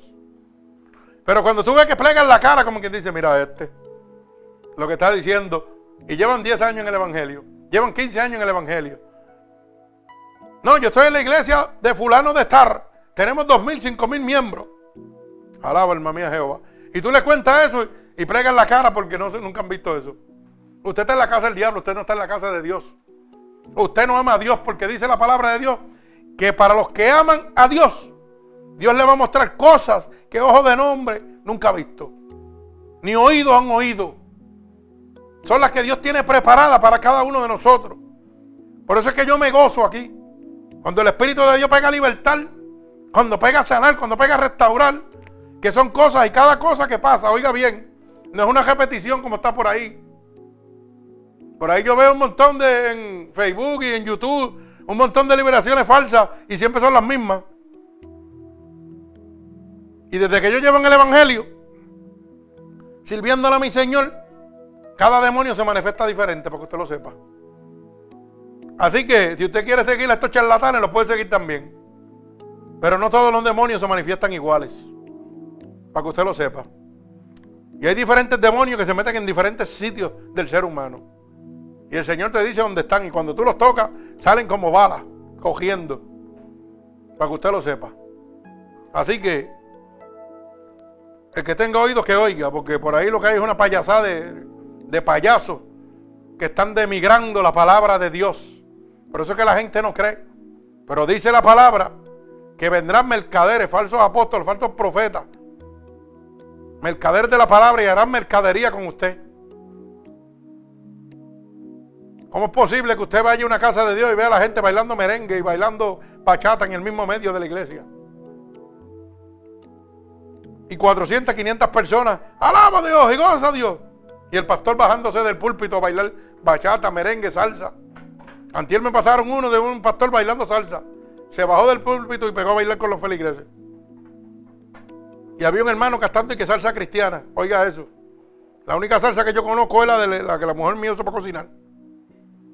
Que me le da sabor a la comida. Sí, esa es la que yo conozco, la Goya y la otra. Pero esa salsa de que hablan ellos, porque, oiga, la gente está bien equivocado. La gente habla de música cristiana, eso no existe. Existe letra cristiana, pero música cristiana eso no existe. Aprenda, edúquese. Porque hay gente que piensa que sabe mucho y no saben nada. Ah, entonces yo oigo música cristiana y aquella es mundana. O sí, es mundana. ¿Y por qué es mundana? Explícamelo. La letra puede ser mundana, pero la música no puede ser mundana, porque la música es la acoplación de instrumentos que crean un sonido armónico. Alaba, alma mía, Jehová también. Porque yo también sé un poquito de eso. Alaba. Pero letra sí existe. Existe letra mundana porque usted ve como estos muchachos cantan cosas de. incitan al adulterio, a la fornicación, a la droga, a matar y a todo. Pues claro que sí. Como hay letras cristianas que te llevan a que Busques a Dios en espíritu y verdad. Pero bueno, eso lo dejo a discreción de los que saben. Ellos dicen que saben, pero vamos a dejarlo ahí. Gloria al Señor. Mi alma alaba al Señor. Bendito Dios. Como dije ahorita, cosas que ojos de hombre no han visto, hermano, son las que Dios ha preparado para todo aquel que le ama.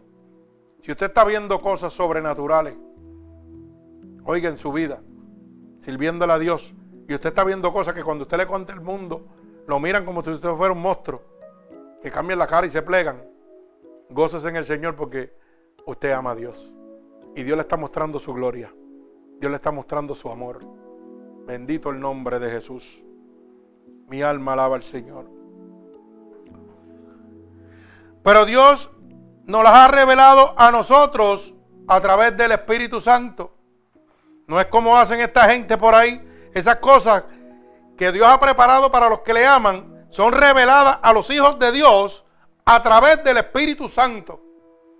No es como esos shows que están montando por ahí. Por eso cuando yo los veo yo me echo a reír y me siento aquí. Y a veces miro el y me, me estoy riendo. ¿Usted sabe por qué? Porque cuando usted le sirve a Dios, Dios le entrega discernimiento de espíritu a usted. Eso es un don de Dios. Y usted puede entender cuando las cosas son de Dios y cuando son del diablo. Yo me acuerdo que cuando yo empecé, yo iba con mi esposa a todas las iglesias por ahí, iban a la iglesia, íbamos a otros sitios. Y yo decía, me voy de aquí, esta gente no sirve, estos son del diablo. Y ella me decía, ah, pero para ti todo el mundo es del diablo. ¿Te acuerdas de eso? ¿Te acuerdas? Siempre me decía eso. Y yo le decía, no te preocupes, algún día Dios te va a dar lo que... Y tú vas a ver lo que yo estoy viendo. Mira, que él es del diablo, que él es del diablo. Ese es un hijo del diablo también. Y yo lo decía con toda la certeza, porque Dios había derramado discernimiento de espíritu sobre mí. Porque para yo poder pelear con los demonios tengo que verlo. Dios tiene que prepararme o me va a mandar a una guerra sin alma. Y por eso hay gente que se creen que me cogen de tonto y yo los dejo, que se vayan adelante. Y yo me río, porque ya el Señor me está diciendo, ese no es mío. Ese habla de ti, pero ese no es mío. Y yo te lo voy a demostrar con los frutos, tú lo vas a ver. Date quietecito, nada más cuídate de él. Ese es un hijo del diablo todavía. Le falta crecer. Y cuando yo pego a ministrar la palabra, ustedes ven que se crespan y se ponen nerviosos y todo. Y a Dios, ¿qué pasó? Tú no eres de Dios. ¿Qué pasó? ¿Ah? Salen cogiendo. Ay, me tengo que ir. Tengo que ir para el baño. Tengo que ir para otro lado. Espérate un momento. Bendito el nombre de Jesús. Así que no se equivoque. Los verdaderos siervos de Dios están llenos de discernimiento de espiritual. Y pueden ver los demonios. Pueden ver las malicias, las potestades. Así que si usted cree que puede engañar a un siervo de Dios, está bien equivocado. Está bien equivocado. Por eso dice la palabra de Dios, con tu boca me alaba, pero tu corazón está bien lejos de mí. Y eso, de eso te cuida Dios. Mi alma alaba al Señor. Por eso dice que las cosas que Dios ha preparado, que el hombre no ha visto, nos las reveló a nosotros el Espíritu Santo. Mire cómo dice el verso 10. Pero Dios nos las reveló a nosotros por medio del Espíritu. Porque el Espíritu todo lo escudriña, aún lo profundo de Dios. Oiga bien, el Espíritu todo lo escudriña. Para que usted entienda, gloria al Señor, aún lo profundo de Dios. Lo profundo que hay en el corazón suyo. Que usted tiene para Dios, Dios lo escudriña. Dios lo busca.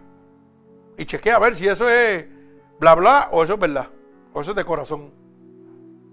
Me escudriña de A a la Z. No es que yo lo hable, es que yo lo viva. Por eso dice la palabra de Dios que no serán justificados los oidores de la palabra de Dios. O sea que no todo el que va a la iglesia va a estar justificado delante de la presencia de Dios, sino dice, los hacedores serán los justificados delante de la presencia de Dios. O sea, no el que oye la palabra, sino el que lo obedece. Mucha gente que están oyendo la palabra y van a terminar en la casa del infierno. Si no son los que obedecen la palabra de Dios. Mi alma alaba al Señor. Para que usted pueda entender que cuando Dios le está permitiendo a usted ver milagros y prodigios como lo que Él está haciendo en esta obra, es porque usted ama a Dios.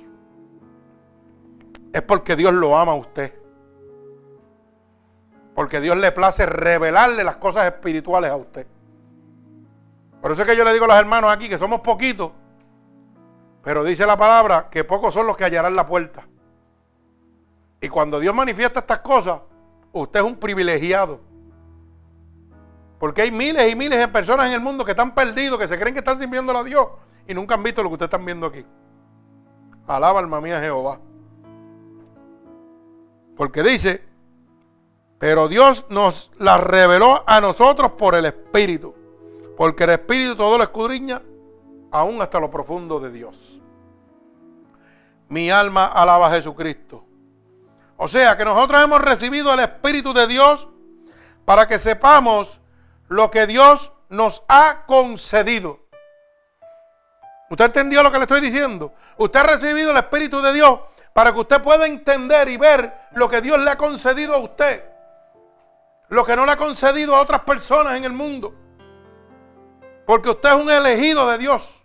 Usted es un linaje escogido de Dios. ¿Usted sabe lo que es un linaje escogido? ¿Usted sabe lo que de dónde sale el linaje? Del prensado de la tela.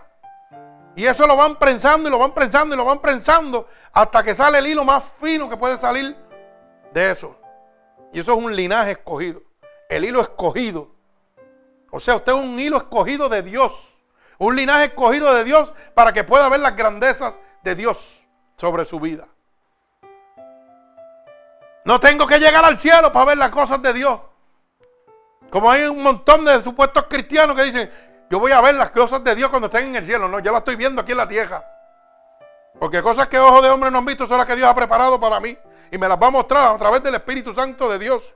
Y cuando me las muestra me está dejando saber que yo soy un linaje escogido de Dios. Que yo soy un elegido de Dios. Que voy a reinar ¿ah? con el Señor para vida eterna en el reino de los cielos. Porque hemos recibido del Espíritu de Dios lo que nos ha concedido a nosotros. Bendito el nombre de Jesús. Por eso es que el verso 2 le dice, mire cómo dice, y no, y nosotros no hemos recibido el espíritu del mundo, sino el espíritu que proviene de Dios para que sepamos lo que Dios nos ha concedido. Oiga bien, no es hermano Cano que lo está diciendo, lo está diciendo la palabra de Dios. Usted no ha recibido el Espíritu de Dios en vano, no lo recibió del mundo. Usted lo proviene de Dios para que usted sepa lo que Dios le ha concedido a usted. Cuando el Espíritu de Dios está en mí, mire hermano, el Espíritu de Dios me habla audiblemente. ¿Usted sabía eso? Me habla en sueños, me habla en visiones. Él me habla como Él le da la gana. Y me muestra lo que Él ha concedido para mi vida. Para que usted lo sepa. Yo no sé si hay gente que le pasa, pero a mí me pasa cada rato. El Señor me muestra algo y yo no me acuerdo el día. Pero cuando lo estoy viviendo, me quedo así, me río. Y ya yo sé lo que va a pasar. Yo no sé si usted lo ha pasado. A mí me pasa cada rato. Y a veces se lo he dicho a mi esposa. Me he dicho, mira, estaba aquí en este momento y esto había pasado. Y va a pasar esto, esto y esto. Y yo me quedo así. Y me he hecho a reír. Y a veces me río y ella me dice, ¿qué te pasa? Y yo, no, nada. Y es que estoy acordándome de que ya yo viví eso estando ahí. El Espíritu de Dios me lo reveló, me lo enseñó, me llevó a eso que iba a suceder antes de que sucediera. Por eso cuando la gente viene endemoniado, o vienen enfermos, el Señor me dice, le duele en tal sitio. Y dile que la quiero sanar. Dile que la quiero sanar. Y la persona viene y se siente en la iglesia y nadie sabe ni la conoce. O si la conoce, nadie sabe lo que está pasando. Y cuando el Espíritu me toma y me revela lo que está pasando en esa persona, y yo le digo, el Señor me dice que te duele aquí, te quiere sanar esta noche. Se quedan en neutro. Y usted sabe lo que pasa, que Dios lo ama. Y que Dios le está mostrando que lo ama. Porque ha llegado a la casa de Dios a suplir su necesidad. Y le ha dicho, Señor, me duele aquí, yo necesito que tú me sanes. Y sin nadie de hablarle, el Espíritu le dice, te duele ahí, ¿verdad? Pues déjame orar por ti porque Dios te quiere sanar. Usted sabe cómo esa alma se regocija. Porque Dios está poniendo su mirada sobre ella, sobre él. Sobre todo aquel que viene buscando y Dios le entrega. Pero eso Dios lo hace con los que le aman. Con los que están pagando un precio. Con los que se han rendido a Dios. Bendito el nombre de Jesús. Mi alma alaba al Señor. Por eso es que en esta iglesia no hablamos palabras enseñadas por el hombre, sino las que nos enseña el Espíritu de Dios acomodando las cosas espirituales a las cosas espirituales. Aquí yo no vengo a hablarle de nada humano, ni nada carnal, ni nada que lo llene usted de emociones. Yo vengo a hablarle del Espíritu de Dios que quiere darle sanación, quiere darle liberación, quiere darle vida eterna.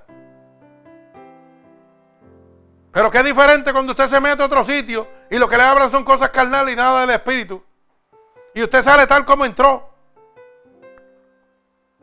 Y usted no anhela ir a esa casa más que, ay, si hay culto tres, voy el domingo nada más.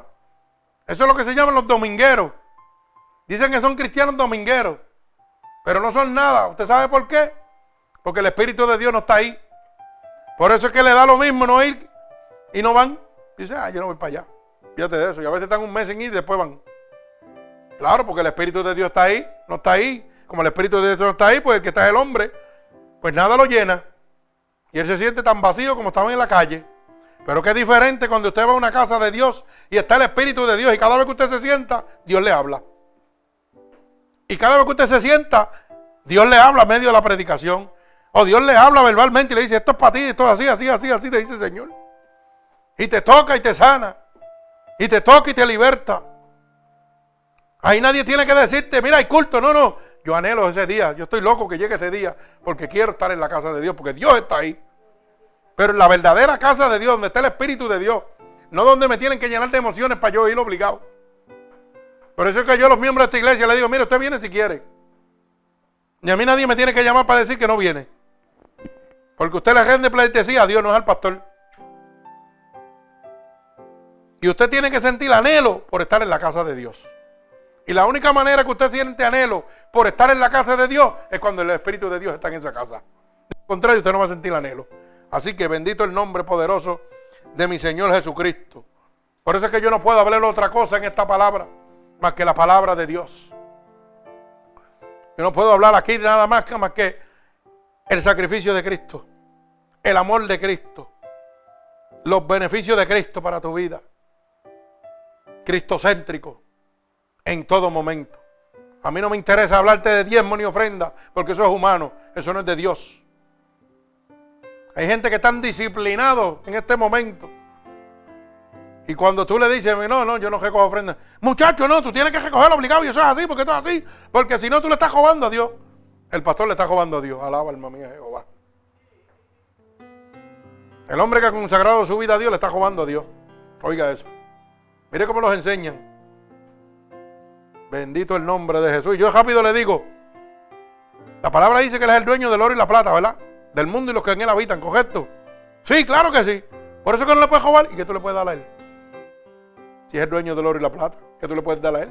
Él no necesita tu dinero. El dueño del mundo y los que en Él habitan. No necesita nada de ti.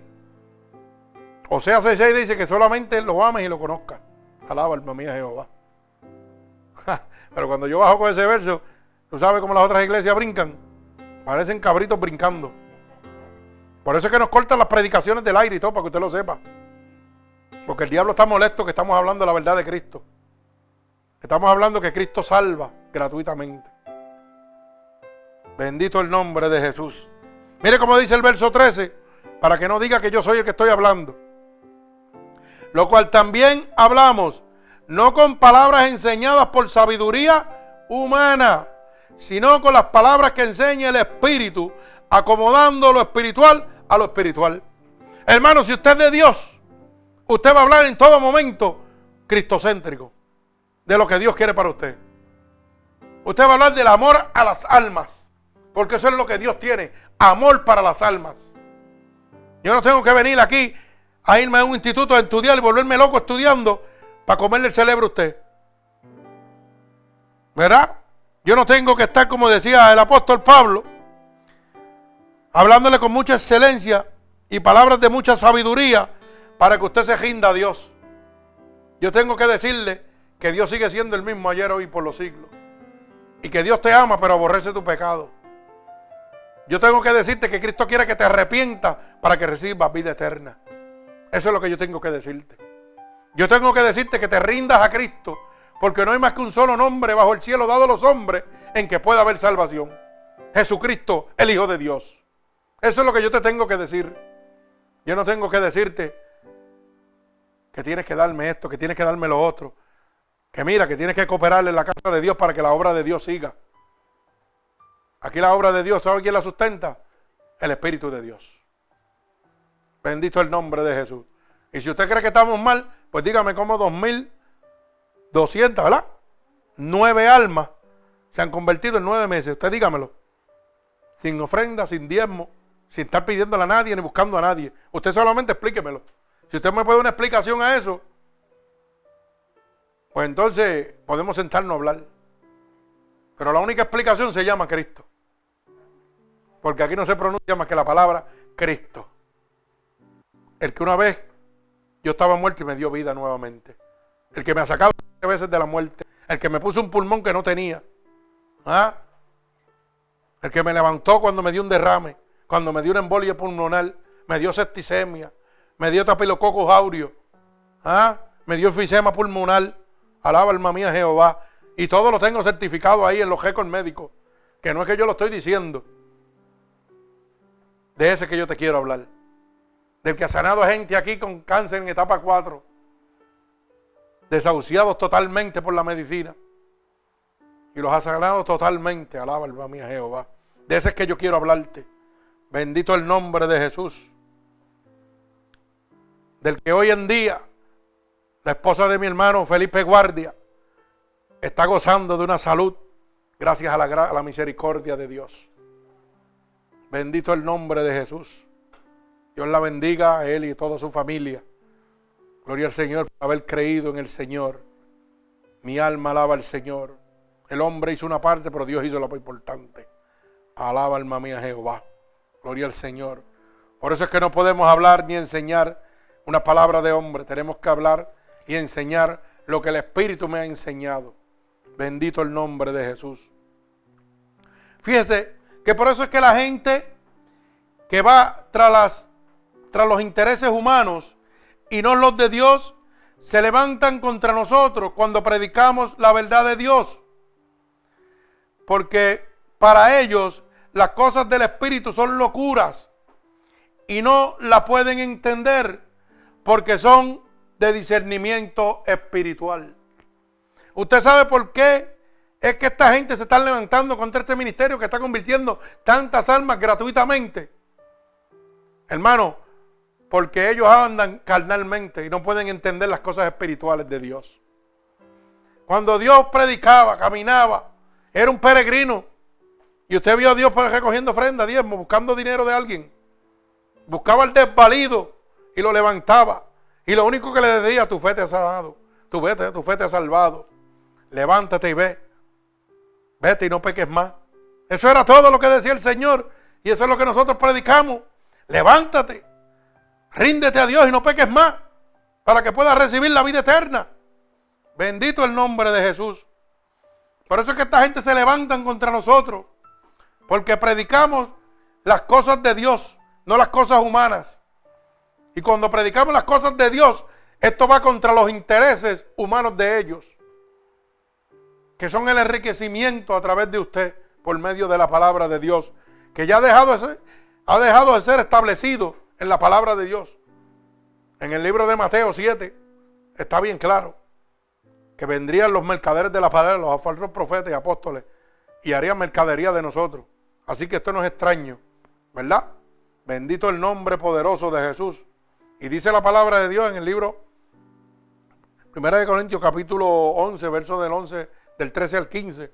Dice también que no es extraño si sus apóstoles, ¿verdad? Sus ministros se disfrazan como apóstoles de Dios, pero realmente son hijos del diablo. Así que, oiga, Dios le está hablando, hermano. Usted tiene que empezar a mirar por los ojos de Dios. Y esto que le estoy hablando Está en el verso 14. Mire cómo dice el verso 14.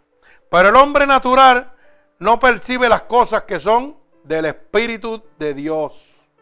Oiga bien, el hombre que está carnal, que se ha ido, mire, entregado a estudiar mucha teología y muchas cosas humanas, de sabiduría humana, no de Dios. Y ellos dicen, ah, pero es la palabra de Dios, pero tú no estás usándola para la salvación de las almas. Tú la estás usando para el enriquecimiento tuyo, para la manipulación de los hombres. Y estás cambiando la palabra de Dios. Porque la palabra de Dios es cristocéntrica, salvación y arrepentimiento. Por eso no puedes entender las cosas jamás de Dios. Porque todo lo que hay en tu mente es humano. Por eso dice la palabra. Pero el hombre natural no percibe las cosas que son del Espíritu de Dios, porque, mire cómo dice, porque para él son locura y no pueden entender por qué se han de discernir espiritualmente. Jamás van a poder entender las cosas de Dios, hermano. Porque el único que me puede discernir las cosas de Dios es el Espíritu de Dios. Por eso cuando yo le hablo las grandezas de Dios, los milagros que Dios ha hecho a través de este ministerio, de cada uno de los miembros de este ministerio, oiga, lo que pega es un celo y unas loqueras. Y usted ve cómo cambian la cara y los gestos y todo. Porque es que para ellos esto es locura. Claro, así que gócese cuando le digan que usted está loco. Ah, esto es tan loco. Ustedes están alucinando. Claro, para ellos es locura porque no pueden percibir las cosas espirituales. La palabra es claro, hermano. Bendito el nombre de mi Señor Jesucristo. Ahora le pregunto, ¿quién conoció la mente del Señor sino el Espíritu? ¿Quién conoció la mente de Dios, del Señor, sino más que el mismo Espíritu? El mismo Espíritu es el único que ha conocido las cosas de Dios. Y hoy la gente está diciendo, mira que Dios piensa así, que Dios hace así. No, que no es así como tú dices, porque Dios hace así. O sea, ellos dicen que ellos saben lo que Dios piensa. Sí, porque cuando tú me dices que Dios dice esto, así, así, esto, mira, esto, no, no, no. Óyeme, tú me estás diciendo que tú conoces lo que Dios piensa. Sí, cuando te juzgan a ti, oiga bien, cuando un hermano religioso, porque no es cristiano, religioso pega a juzgarte a ti, está diciendo que él conoce la mente de Dios, que Dios así piensa de ti. ¿Usted sabía eso? No, que tú tienes que dejar esto porque esto lo otro. Y tú te olvidas dónde Dios te sacó a ti. Y cuando Dios te sacó a ti de la basura, de la inmundicia, Dios te latigó o Dios te dijo que te amaba. Oh, pero tú puedes juzgar a los demás. Qué bonito está, precioso. Está precioso. O sea, tú entiendes la mente de Dios. Eso es lo que dice, que entiende la mente de Dios. Pero se olvidan de dónde Dios los sacó. Y se olvidan cómo Dios los sacó de ahí. No es que se olvidan que Dios los sacó, sino cómo Dios los sacó de ahí. Dios los sacó con cuerdas de amor. Con todo su amor, con toda su misericordia. Así fue que Dios te sacó del lago cenagoso. Porque cuando ya tú diste contra el piso que no podías más, decidiste rendirte a Él. Y tú sabes lo que hacía el Señor mientras tú estabas rindiéndote ahí, mira, cogiendo golpes y todo. Estaba con los brazos abiertos esperando por ti. No estaba con un látigo. El que estaba apartado eras tú porque querías irte. Porque querías vivir el mundo y la vida. Pero Dios siempre se quedó con los brazos abiertos. Esperando tu retorno como el hijo pródigo. El hijo pródigo retornó porque se dio cuenta que estaría mejor en la casa de su padre. Y decía, los jornaleros viven mejor que yo. Así que regresaré a donde mi padre. Y así mismo regresamos cada uno de nosotros. Cuando estamos en el mundo y venimos ante Dios, ya venimos que hemos tocado el piso. Y sin embargo, tocando el piso, Dios lo único que está con los brazos abiertos y con una sonrisa que yo me imagino que tiene que ser gloriosa porque estar viendo que su hijo retorna a él, que está aceptando el sacrificio que él dio en la cruz del Calvario, por ese que viene ahora mismo abatido y sufrido. Usted sabe cómo él se tiene que estar gozando. Porque así mismo dice, este era mi hijo que estaba perdido. ¿Ah? Pero ahora, ahora en este momento, por mi sacrificio, tiene vida eterna. Bendito el nombre de Jesús. Mi alma alaba al Señor. Pero qué pena que la gente quiere pensar lo que Dios pensaría. Con solamente leer la palabra de Dios. Ya se creen que Dios hace esto y Dios hace lo otro. Y Dios todo el tiempo ha hablado de humildad y de arrepentimiento y de amor. Y hay una parte en el libro de Mateo donde nos habla bien claro que te dice que tú puedes hacer todas las cosas que puedes hacer para Dios, guardar todos sus mandamientos y hacer todas las obras que Dios te ha, dado en tu mano, pero si no hay amor en ti, de nada vale. El amor para Dios es lo primordial. Bendito el nombre de Jesús. Fíjate que cuando el Espíritu entra en nosotros, tenemos la mente de Cristo. ¿Usted sabía eso? Cuando el Espíritu de Dios entra en usted, usted empieza a tener la mente de Cristo. ¿Por qué? Porque Él toma el control absoluto suyo. Y ya no hace lo que usted haría antes de que el Espíritu de Dios estuviera en usted. Hace lo que el Espíritu quiere que usted haga.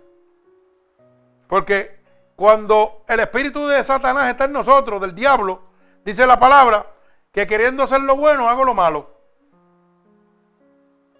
¿Verdad? Dice que queriendo hacer lo bueno, hago lo malo. Y hago lo malo porque lo bueno, lo querer hacer lo bueno está en mí, pero hacerlo no.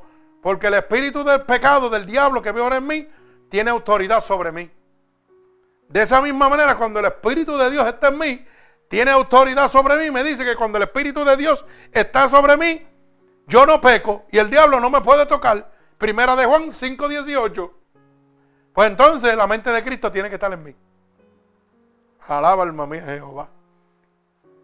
Si usted está haciendo cosas que no le agradan a Dios, usted no tiene mente de Cristo. Usted tiene, tiene mente de pollo. Sí, usted está como, como el juez. Lo tiene todo junto. Igualito que un juez. Todo está juntito. Para que usted lo sepa.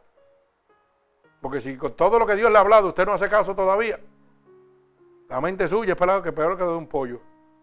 De verdad que sí, créalo. Mi alma alaba al Señor. Bendito Dios.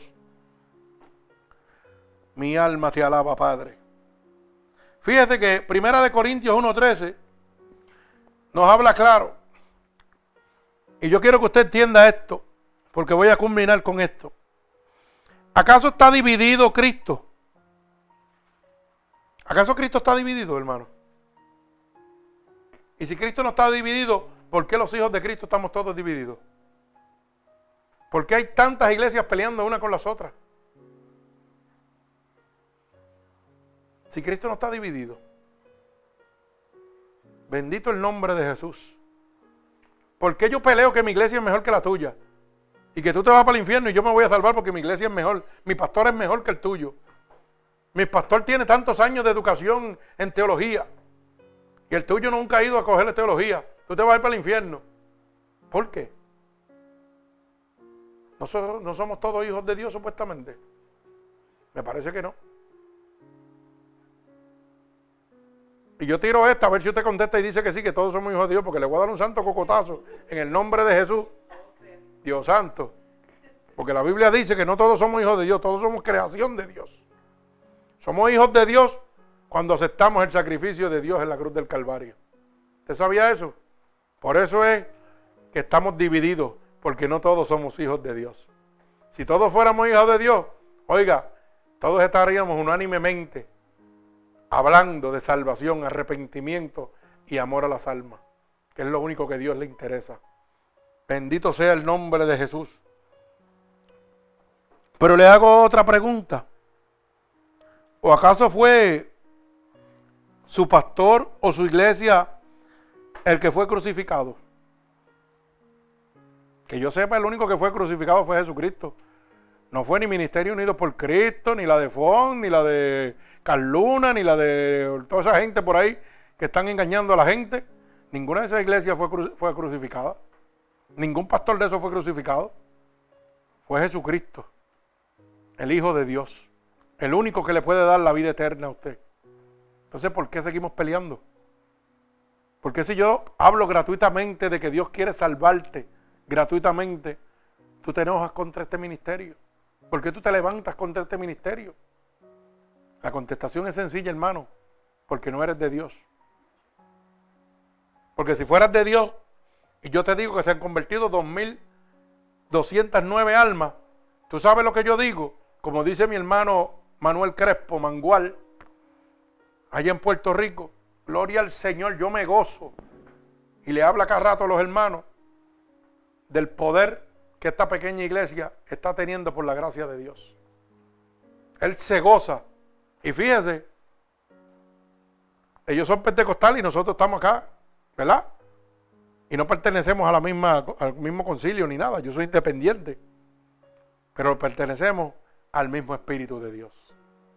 Y cuando Él me necesita, yo estoy ahí. Cuando yo lo necesito a Él, siempre está ahí para mí. Bendito el nombre de Jesús. Pero ¿sabe qué? Porque él y yo fuimos bautizados no por la iglesia ni por el pastor, sino por el Espíritu de Dios. Bendito el nombre de Jesús. Fíjese que yo le hago esta pregunta. Cuando usted fue bautizado, fue bautizado en el nombre de Iglesia Discípulos de Cristo, en el nombre Iglesia Defensores de la Fe, o fue bautizado en el nombre Iglesia de Dios Pentecostal, o fue bautizado en el nombre eh, Ministerio Unido por Cristo. Dígame usted si usted fue bautizado en el nombre de algunos de ellos, ¿verdad? ¿Ah? Yo creo que ninguno ha sido bautizado en nombre de ninguna denominación de iglesia. Han sido todos bautizados en el nombre del Padre, del Hijo y del Espíritu Santo. Entonces, ¿por qué está Cristo dividido? ¿Por qué el pueblo de Dios está dividido en este momento? Si todos hemos sido bautizados por el único que nos puede entregar la salvación a nosotros, Jesucristo, el Hijo de Dios. ¿Por qué las denominaciones religiosas nos separan? ¿Usted se ha preguntado eso? La contestación es básica y sencilla. Porque no le sirven a Dios. Los que son de Dios andan unánimemente y siempre van a hablar las cosas del Espíritu. Pero los que son de la carne hablarán las cosas de la carne y en la carne está la separación, la contienda, la ira, los celos. Bendito el nombre de Dios. Y la pregunta es la siguiente. Entonces, ¿por qué nos creemos que somos mejores que otros por nuestra denominación religiosa? ¿Por qué usted se cree que es mejor que otra persona porque usted persevera en una iglesia de sana doctrina o una iglesia que no es de sana doctrina? Usted se cree una iglesia liberal ¿Por qué usted se cree que usted es mejor que otro? ¿Por qué usted se cree que porque su iglesia tenga 500 miembros es la mejor del mundo? Y lo va a llevar a la salvación. ¿Por qué usted se cree que porque es la más grande y la más famosa del estado de la Florida, usted se llena la boca diciendo, yo voy ahí? Pero usted está siendo engañado, hermano. Usted va ahí, pero es un hijo del diablo, porque no le enseñan la verdad. Y sin embargo, por eso la palabra dice que la puerta es estrecha y son pocos los que la hallarán. En los pequeños ministerios es donde está la salvación de Dios. Porque el interés es la salvación de las almas. Eso es lo que Dios ha puesto en su corazón. Por eso es que la palabra dice, la puerta ancha es la que lleva a la perdición y muchos entrarán por ella. Bendito el nombre de Jesús. Por eso es que hay tanta separación y por esto es que hay, es que hay menos salvación y más condenados. Mi alma alaba al Señor. ¿Usted está entendiendo lo que le estoy diciendo? Porque no estamos mirando con los ojos de Dios. No estamos mirando las grandezas de Dios. Las grandezas de Dios son espirituales y no carnales. Hoy en día las grandezas de Dios las están mostrando carnales. Lo que satisface la carne, pero no el espíritu. Todo lo que te enseña es lo que te llena de emociones. Todo lo que te da contentura a tu carne. Prosperidad, dinero, comodidades, bailes, alabanza. Pero nada espiritual. Nada que llena tu espíritu en este momento. Por eso es que en este momento, hermano, hay tanta gente condenado. Por eso en este preciso momento, gloria al Señor, oiga, es que son menos las almas que se salvan y más las que se condenan. Pero gloria al Señor, que Dios no está dando la oportunidad de llegar a esas almas que se están perdiendo.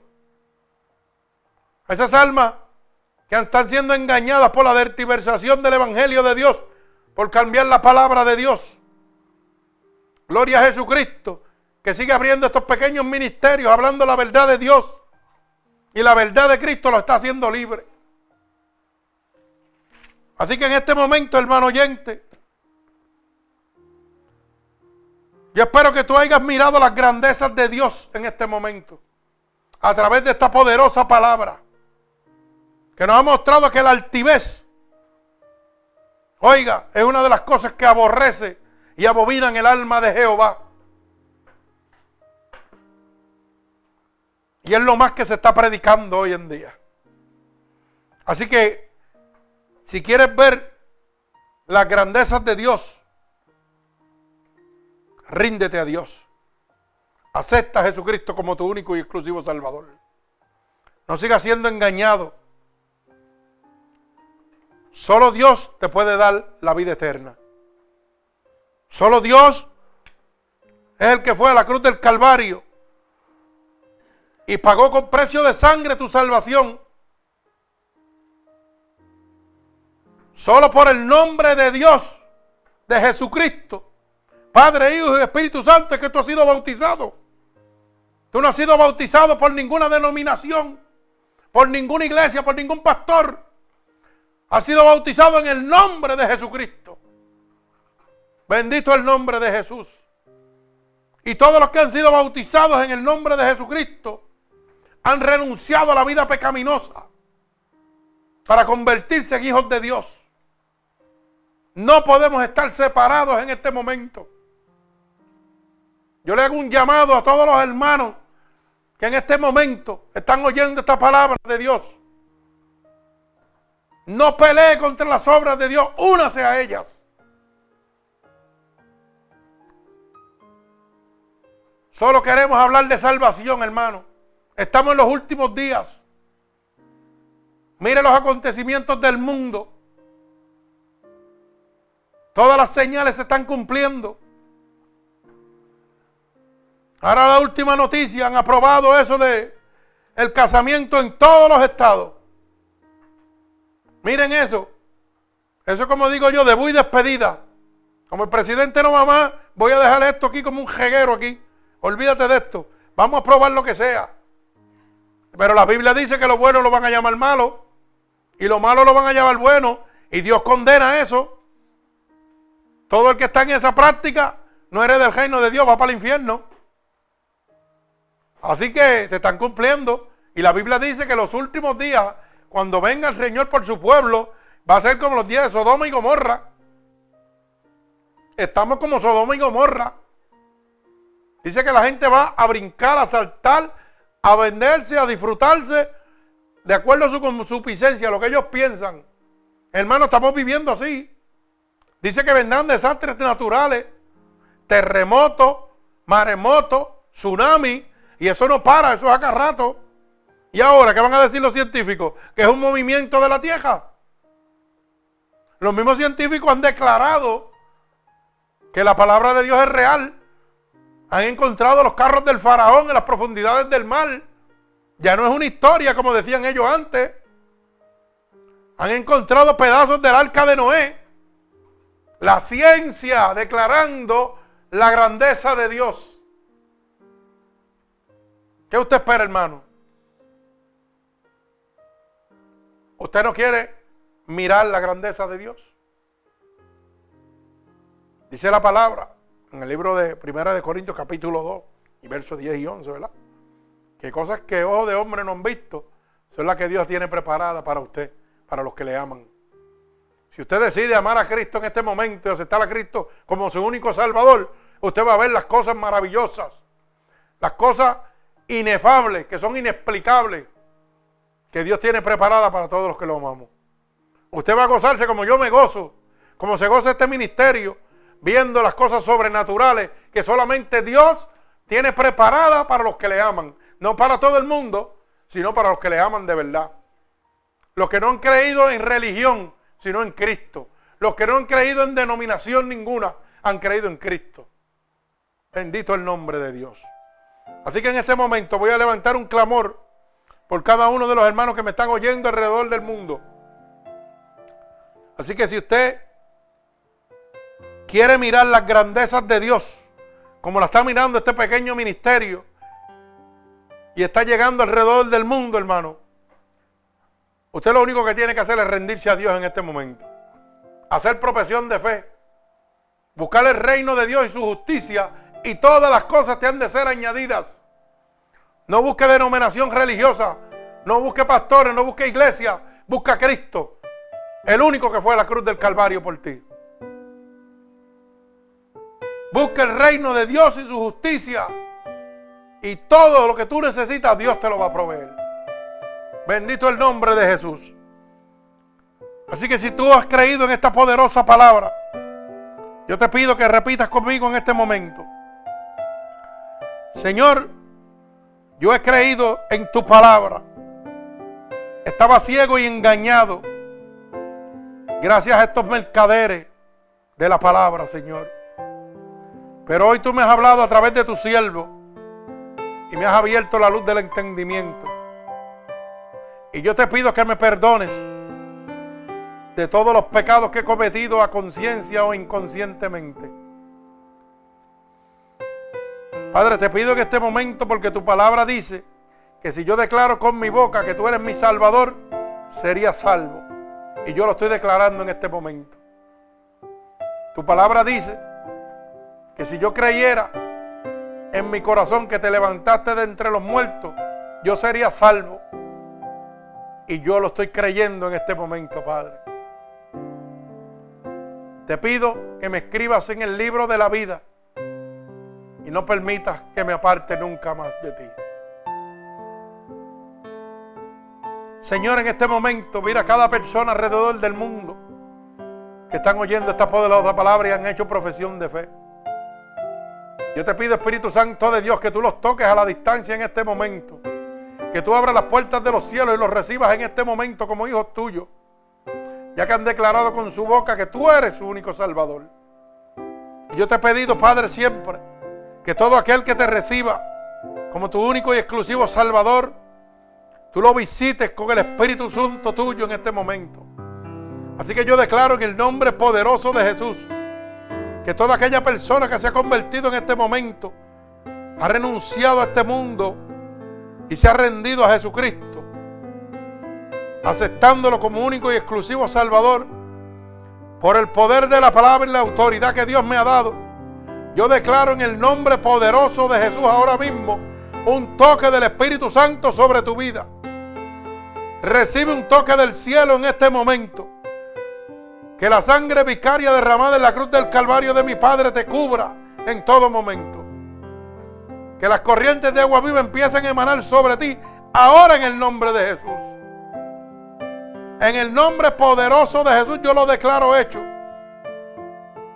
En el nombre poderoso de Jesús yo lo declaro hecho. Para la gloria de mi Padre.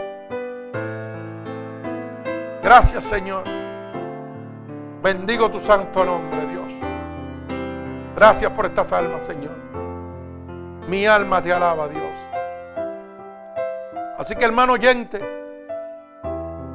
si usted tiene alguna petición, oración o consejería, puede comunicarse con nosotros a través de Mixir mientras estamos dando la predicación.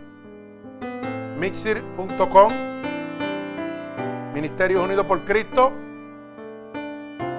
Puede comunicarse con nosotros a mi número personal, el 631 796 9597. Y recuerde que todo es gratuitamente por amor a las almas, dando por gracia lo que por gracia hemos recibido. Y si usted quiere pasarle esta poderosa palabra que ha sido de bendición para su vida, algún amigo, familiar o conocido suyo, puede darle el website en Ministerios Unidos por Cristo a través de San Cloud. Y ahí están todas las predicaciones grabadas de este poderoso ministerio a través de San Clau, Ministerios Unidos por Cristo. Bendito el nombre poderoso de Jesús. Si no, puede también escribirnos a Ministerios Unidos por Cristo en Facebook. Gloria al Señor. Mi alma alaba a Dios. Así que en el nombre poderoso de Jesús, yo declaro la bendición del Padre, del Hijo y del Espíritu Santo sobre cada uno de ustedes, hermanos oyentes. El Señor me los bendiga. Amén y amén.